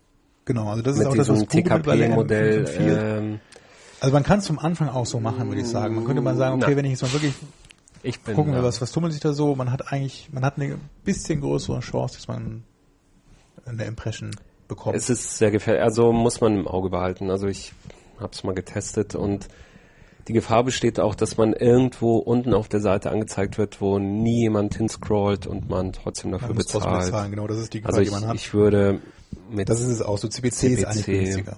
da ist man auf der sicheren Seite. Man kann es mal testen. Ähm, Ja, wenn man, würde ich aber dann eher für, auf jeden Fall nur für Seiten machen, die man vorher auswählt. Wenn man weiß, okay, ich möchte auf einer ähm, großen Seite jetzt wirklich immer platziert sein, dann hat man über TKP vielleicht über einen hohen Preis eine höhere Chance dann angezeigt zu werden als mit CPC. Ja. Also wenn man auch klassische Media ähm, Vermarktung macht, dann kann man auch mal die TKPs vergleichen. Also was würde ich für diese Seite bezahlen, wenn ich über einen Vermarkter gehe an TKP und was bezahle ich bei Google? Bei Google ist es normalerweise günstiger, also TKP jetzt oder CPM, aber irgendwann macht es natürlich auch keinen Sinn mehr. Ne? Also dann, dann, weil ich eben in der Regel nicht Premium äh, Platzierungen habe und also Restplatz buche und dann ist der TKP entsprechend auch schnell zu teuer. Aber man kann das eben selber entscheiden. Man kann auch eben auch jederzeit auf CPC umstellen oder gleich mit CPC anfangen, genauso. Und entsprechend dessen auch wieder weiter optimieren, also dann wieder Gebote anpassen. Das kennt man ja dann aus dem Suchnetzwerkbereich. Dann gibt's eben noch bei der Steuerung, hatte ich auch schon ziemlich genau beschrieben, was das eigentlich bedeutet, diesen Display Campaign Optimizer. Man baut also das äh, Conversion Tracking von Google ein und kann dann, wenn man, ist vor allem dann interessant, eben wenn ich meine Zielgruppe gar nicht so genau definieren kann. Also im Grunde hatte ich auch schon mal erwähnt, so ich kann meine Produkte an jeden verkaufen, jeder ist für mich interessant. Egal ob Männlein, Weiblein, egal welches Alter, vielleicht sogar egal welches Nettoeinkommen oder welche Interessen der hat. Dann könnte ich diesen Display Campaign Messer einsetzen und spare mir eben diese ganze Auswahl, welche Seite könnte jetzt dann zu meinen Produkten passen und welche konvertiert auch am Ende noch. Und das übernimmt eben dann die Logik und der Algorithmus von diesem Optimizer. Ähm, es gibt einen kleinen Nachteil, klingt ja so, gut, dann nehme ich halt den, ne? ich mache mir keine Arbeit, ich nehme den immer man braucht sehr viele Conversions pro Tag sogar. Ich glaube, es sind sogar 30 Conversions pro ja, Tag. Damit ich habe jetzt auch nochmal geguckt im Interface. Also bei der normalen Suche steht ja immer, dass man 15 pro in den letzten 30, 30, 30 Tage, sogar, genau. Ja. Aber beim Display-Netzwerk steht leider nicht, wie viele man genau braucht. Aber da hast du mal schon. Also ich hätte da mal von Google eine Präsentation mal bekommen und die meinten eben, man braucht wirklich 30 Conversions pro Tag und das sind in meinen Augen schon sehr viele. Das ist, ähm, ja. Deswegen komme ich hier auch gleich zum nächsten Punkt. Da müsste man auch mal dann seine Ziele überdenken. Also im Grunde denke ich ja bei einer Conversion immer wirklich an eine, an eine Bestellung am Ende. Das ist so die klassische Conversion. Also das ist ein, Sale, es wurde ein Sale auf der Seite generiert. Ähm, und dann kann man sich halt die Frage stellen, okay, ich bin aber jetzt im Display, ich habe eine ganz andere Reichweite, vielleicht auch sogar Nutzer, die ich gar nicht über die Suche irgendwie erreichen könnte. Ist dann auch das Ziel noch das Richtige, was ich da eigentlich will? Also ist wirklich dann die Bestellbestätigung am Ende, also die Bestelldanke-Seite noch das Ziel, was ich ja, dann da verwende? ist es immer ist es vielleicht nicht. Ich könnte eben, um diesen Campaign Optimizer dann zu nutzen, weil ich eben wirklich viele Conversions, also 30 pro Tag brauche, könnte ich ja sagen, okay, mir reicht's, wenn ein Nutzer oder ein Besucher dann einfach nur ein paar Artikel in Warenkorb gelegt hat, aber die noch gar nicht gekauft hat. Und baue eben dann in einen befüllten Warenkorb dieses Conversion Tracking ein. Ja. Und weiß dann, okay, der Nutzer hat schon ein gewisses Interesse, ne? also hat die Waren, die, die Artikel gefallen ihm, er legt sie ja schon mal in den Warenkorb, möchte sie eigentlich kaufen, aber es fehlt noch so ein bisschen der letzte, äh, die letzte Überzeugung. Aber äh, für meine Campaign oder für meine Display-Kampagne eben sage ich, okay, das ist schon eine Conversion gewesen. Ich stelle natürlich entsprechend den CPO geringer ein. Ich sage dann nicht eben, okay, das ist mir genauso viel wert wie jetzt ein Kauf. Ich sage eben, okay, ein Kauf ist mir 10 Euro wert, aber Warenkorb füllt eben ist mir nur 50 Cent wert oder, oder ein Euro. Ähm, und sage dann, okay, mit dieser, äh, mit diesem Ziel, mit dieser Conversion macht es dann Sinn. Ich schaffe vor allem die Conversions und es macht eben auch Sinn, dann die, das Display-Netzwerk zu belegen. Und ich finde auch dann deutlich mehr Webseiten, die dazu führen, dass eben Artikel in den Warenkorb gelegt werden. Oder ich sage, ich benutze das, die Display-Kampagne, um Newsletter-Abos zu generieren. Das ist, hat auch einen geringen Wert für mich so an sich, aber doch noch einen gewissen. Und die Hürde ist auch gar nicht so groß wie jetzt ähm, was zu bestellen. Also es stehen ja eigentlich keine Kosten für die Nutzer. Und dann sage ich, okay, meine Newsletter-Anmeldungen möchte ich eben durch Display-Kampagnen befeuern und stelle dann auf die Newsletter-Bestell-Danke-Seite den Code ein. Das sind in der Regel mehr als Käufe und habe dadurch auch die Chance, dass ich dann diese 30 Conversions pro Tag schaffe. Ja.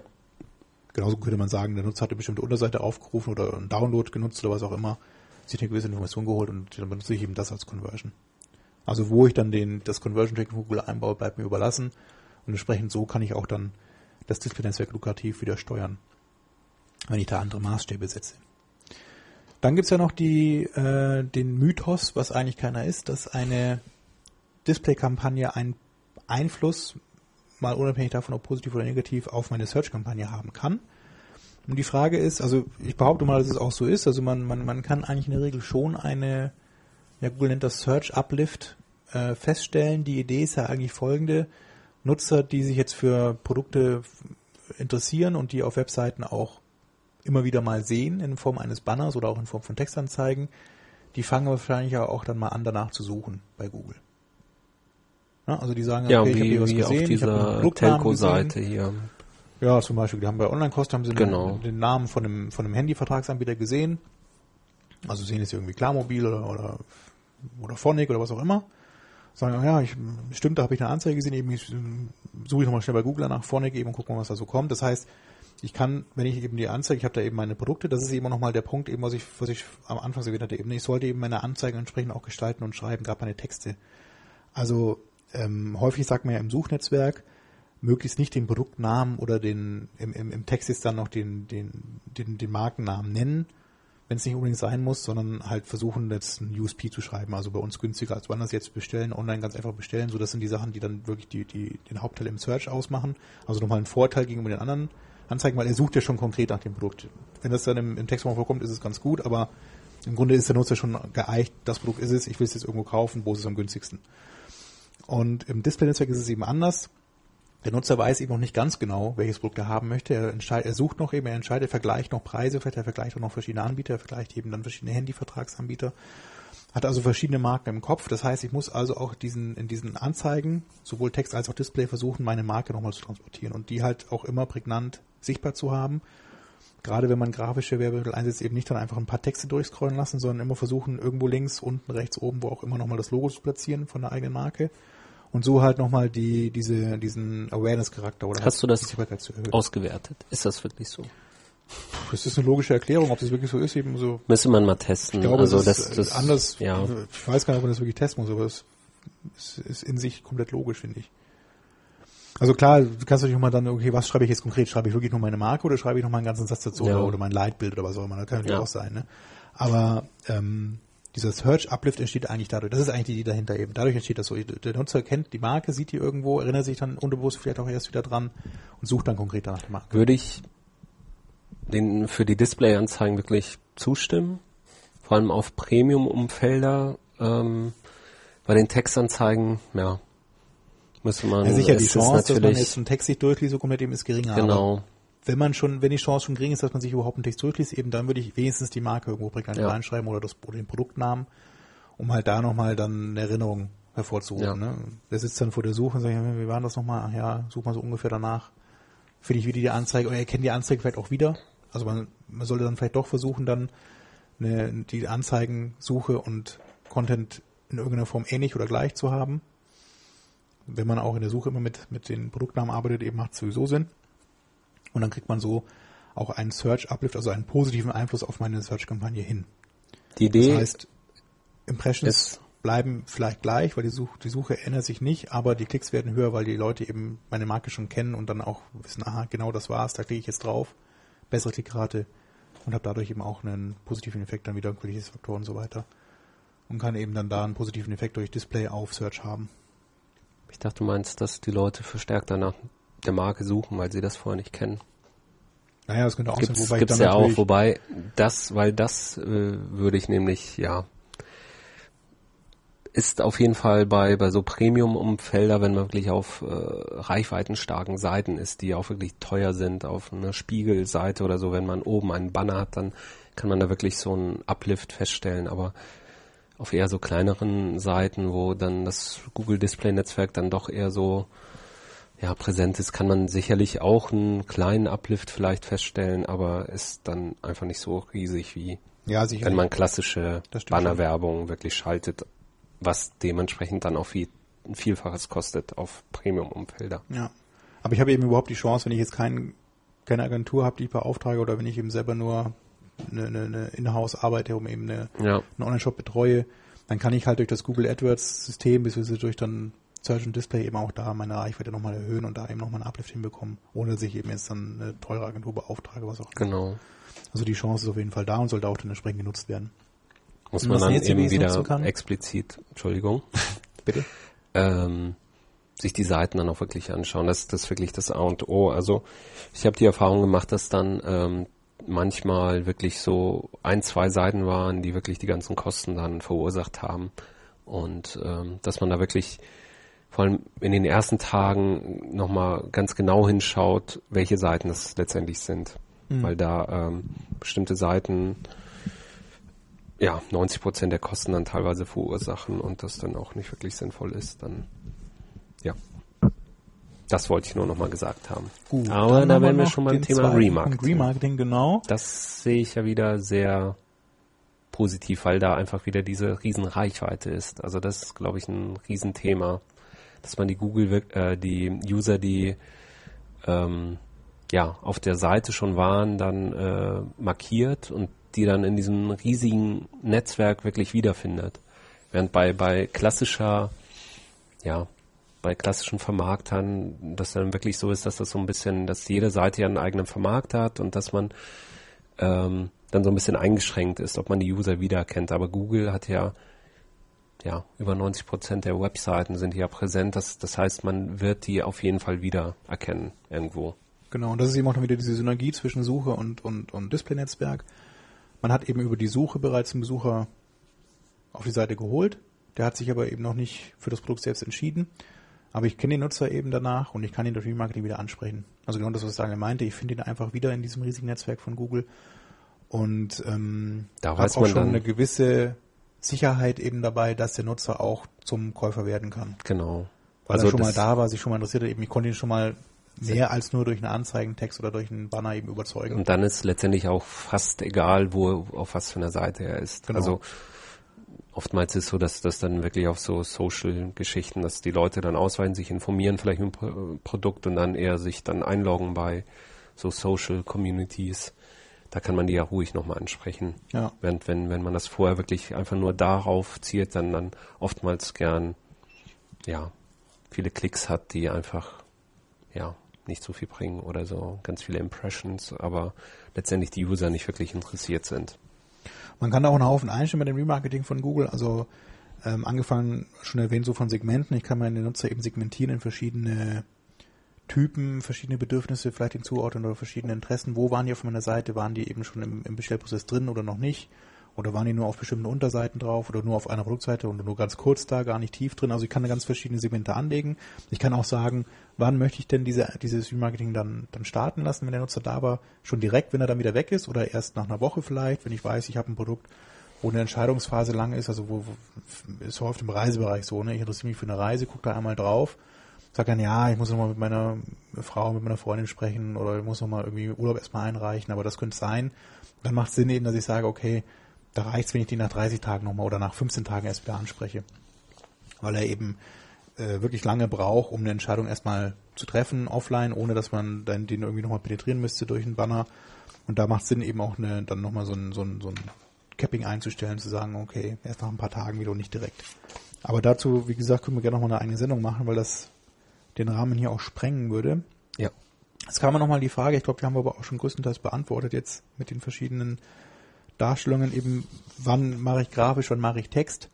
Also wie gesagt, hängt hauptsächlich eben so vom, vom Produkt ab, was ich eben bewerben möchte oder von meiner Webseite auch und ob ich eben so mehr in den Bereich Push-Marketing, also Branding gehen möchte, ich möchte was bekannt machen oder ob ich mich noch komplett im Bereich Performance befinde. Ähm, gerade Textanzeigen sind eigentlich mehr so im Bereich Performance-Marketing oder halt ja äh, äh, abverkaufsstark, Also abverkaufsorientiertes sind Marketing oftmals auch günstiger, weil, weil man nicht den ganzen Slot dann eben kaufen muss. Genau, das kommt eben sondern, dazu. ähm, Ganz genau.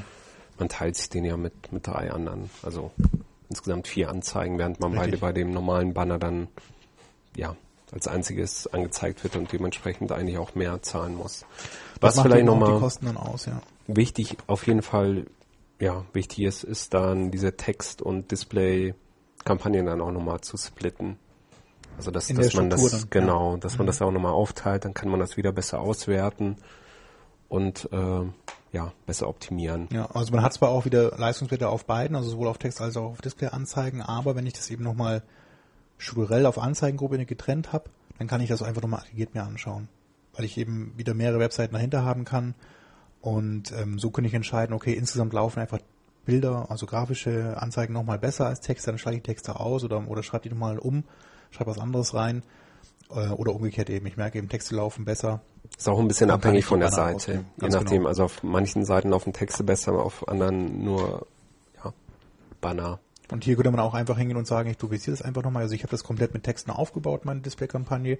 Jetzt kopiere ich das einfach nochmal eins zu eins und mache das gleiche nochmal mit grafischen Anzeigen und mache dann keine Texte rein dafür. Das Und geht kann so einen Vergleich machen. von Bild zu Text geht, also von also eine Kopie von einer reinen Textanzeige zu einer Bildanzeige, wenn man das Placement Targeting Mhm.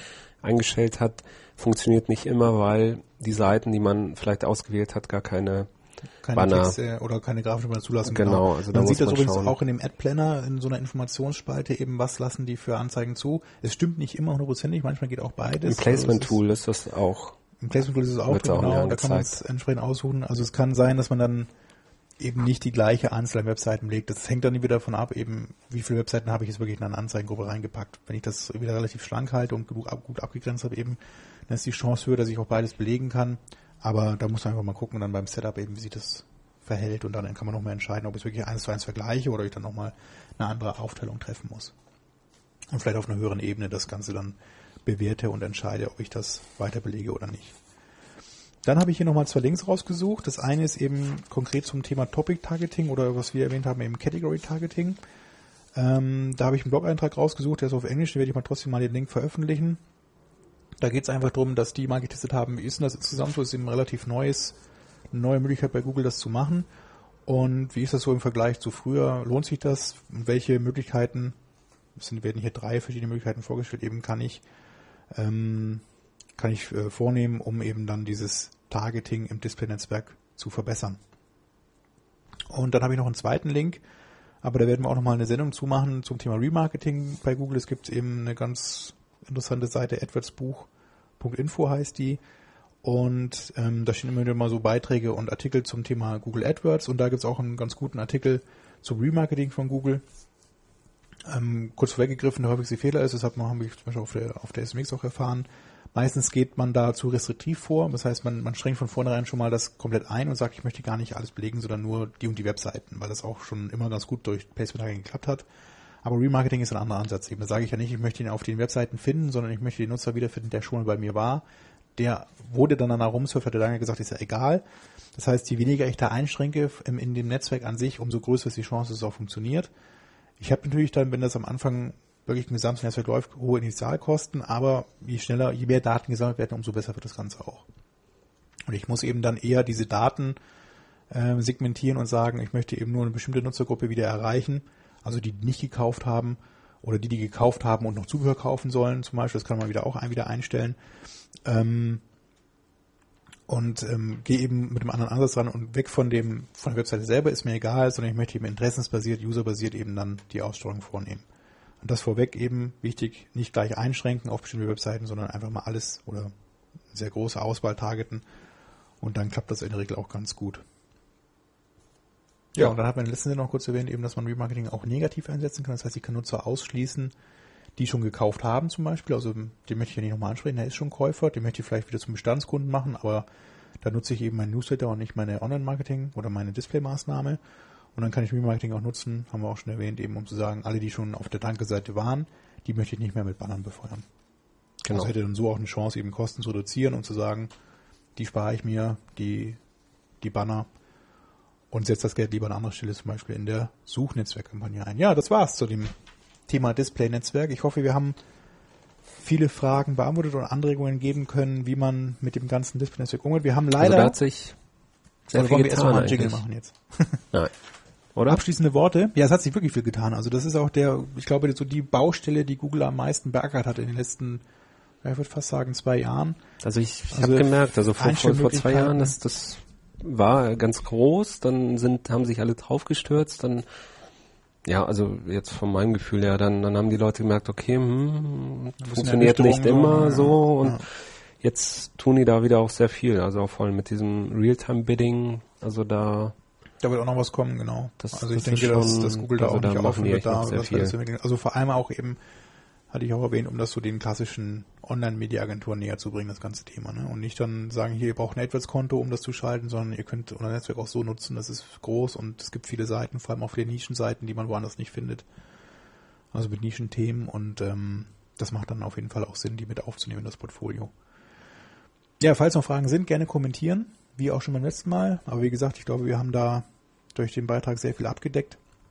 Wir haben ein Problem, unsere Probleme. Unsere. Text, unser, unser, unser äh, Google Doc Document, SEM Podcast, wie es so schön heißt, ist kaputt.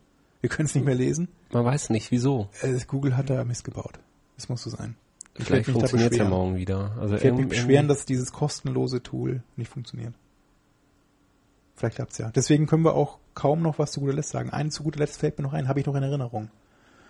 Und zwar habe ich heute zufällig durch Stefan Keuschel erfahren, das ist seines Zeichens Pressesprecher bei Google, dass es ein Gewinnspiel gibt, um drei oder Ah. 15, ich weiß es nicht mehr genau, Google Chromebooks zu gewinnen. Man muss ein sehr komplexes Rätsel lösen von Google. Die erste, es gibt äh, ein paar Partnerblogs, auf denen quasi veröffentlicht wird, wo sich das Rätsel befindet und was man so ungefähr machen muss. Der erste Partnerblog ist äh, www.stadt-bremerhaven.de und da gibt es einen Beitrag zum Thema Google Chromebook gewinnen. Und dort versteckt sich auch dann der Link, wo man dann speziell das Rätsel selber lösen kann. Das ist also, es geht meines Wissens um ein paar Google Doodles. Das erste sind, es gibt vier verschiedene Themen. Das erste ist eben Geschichte.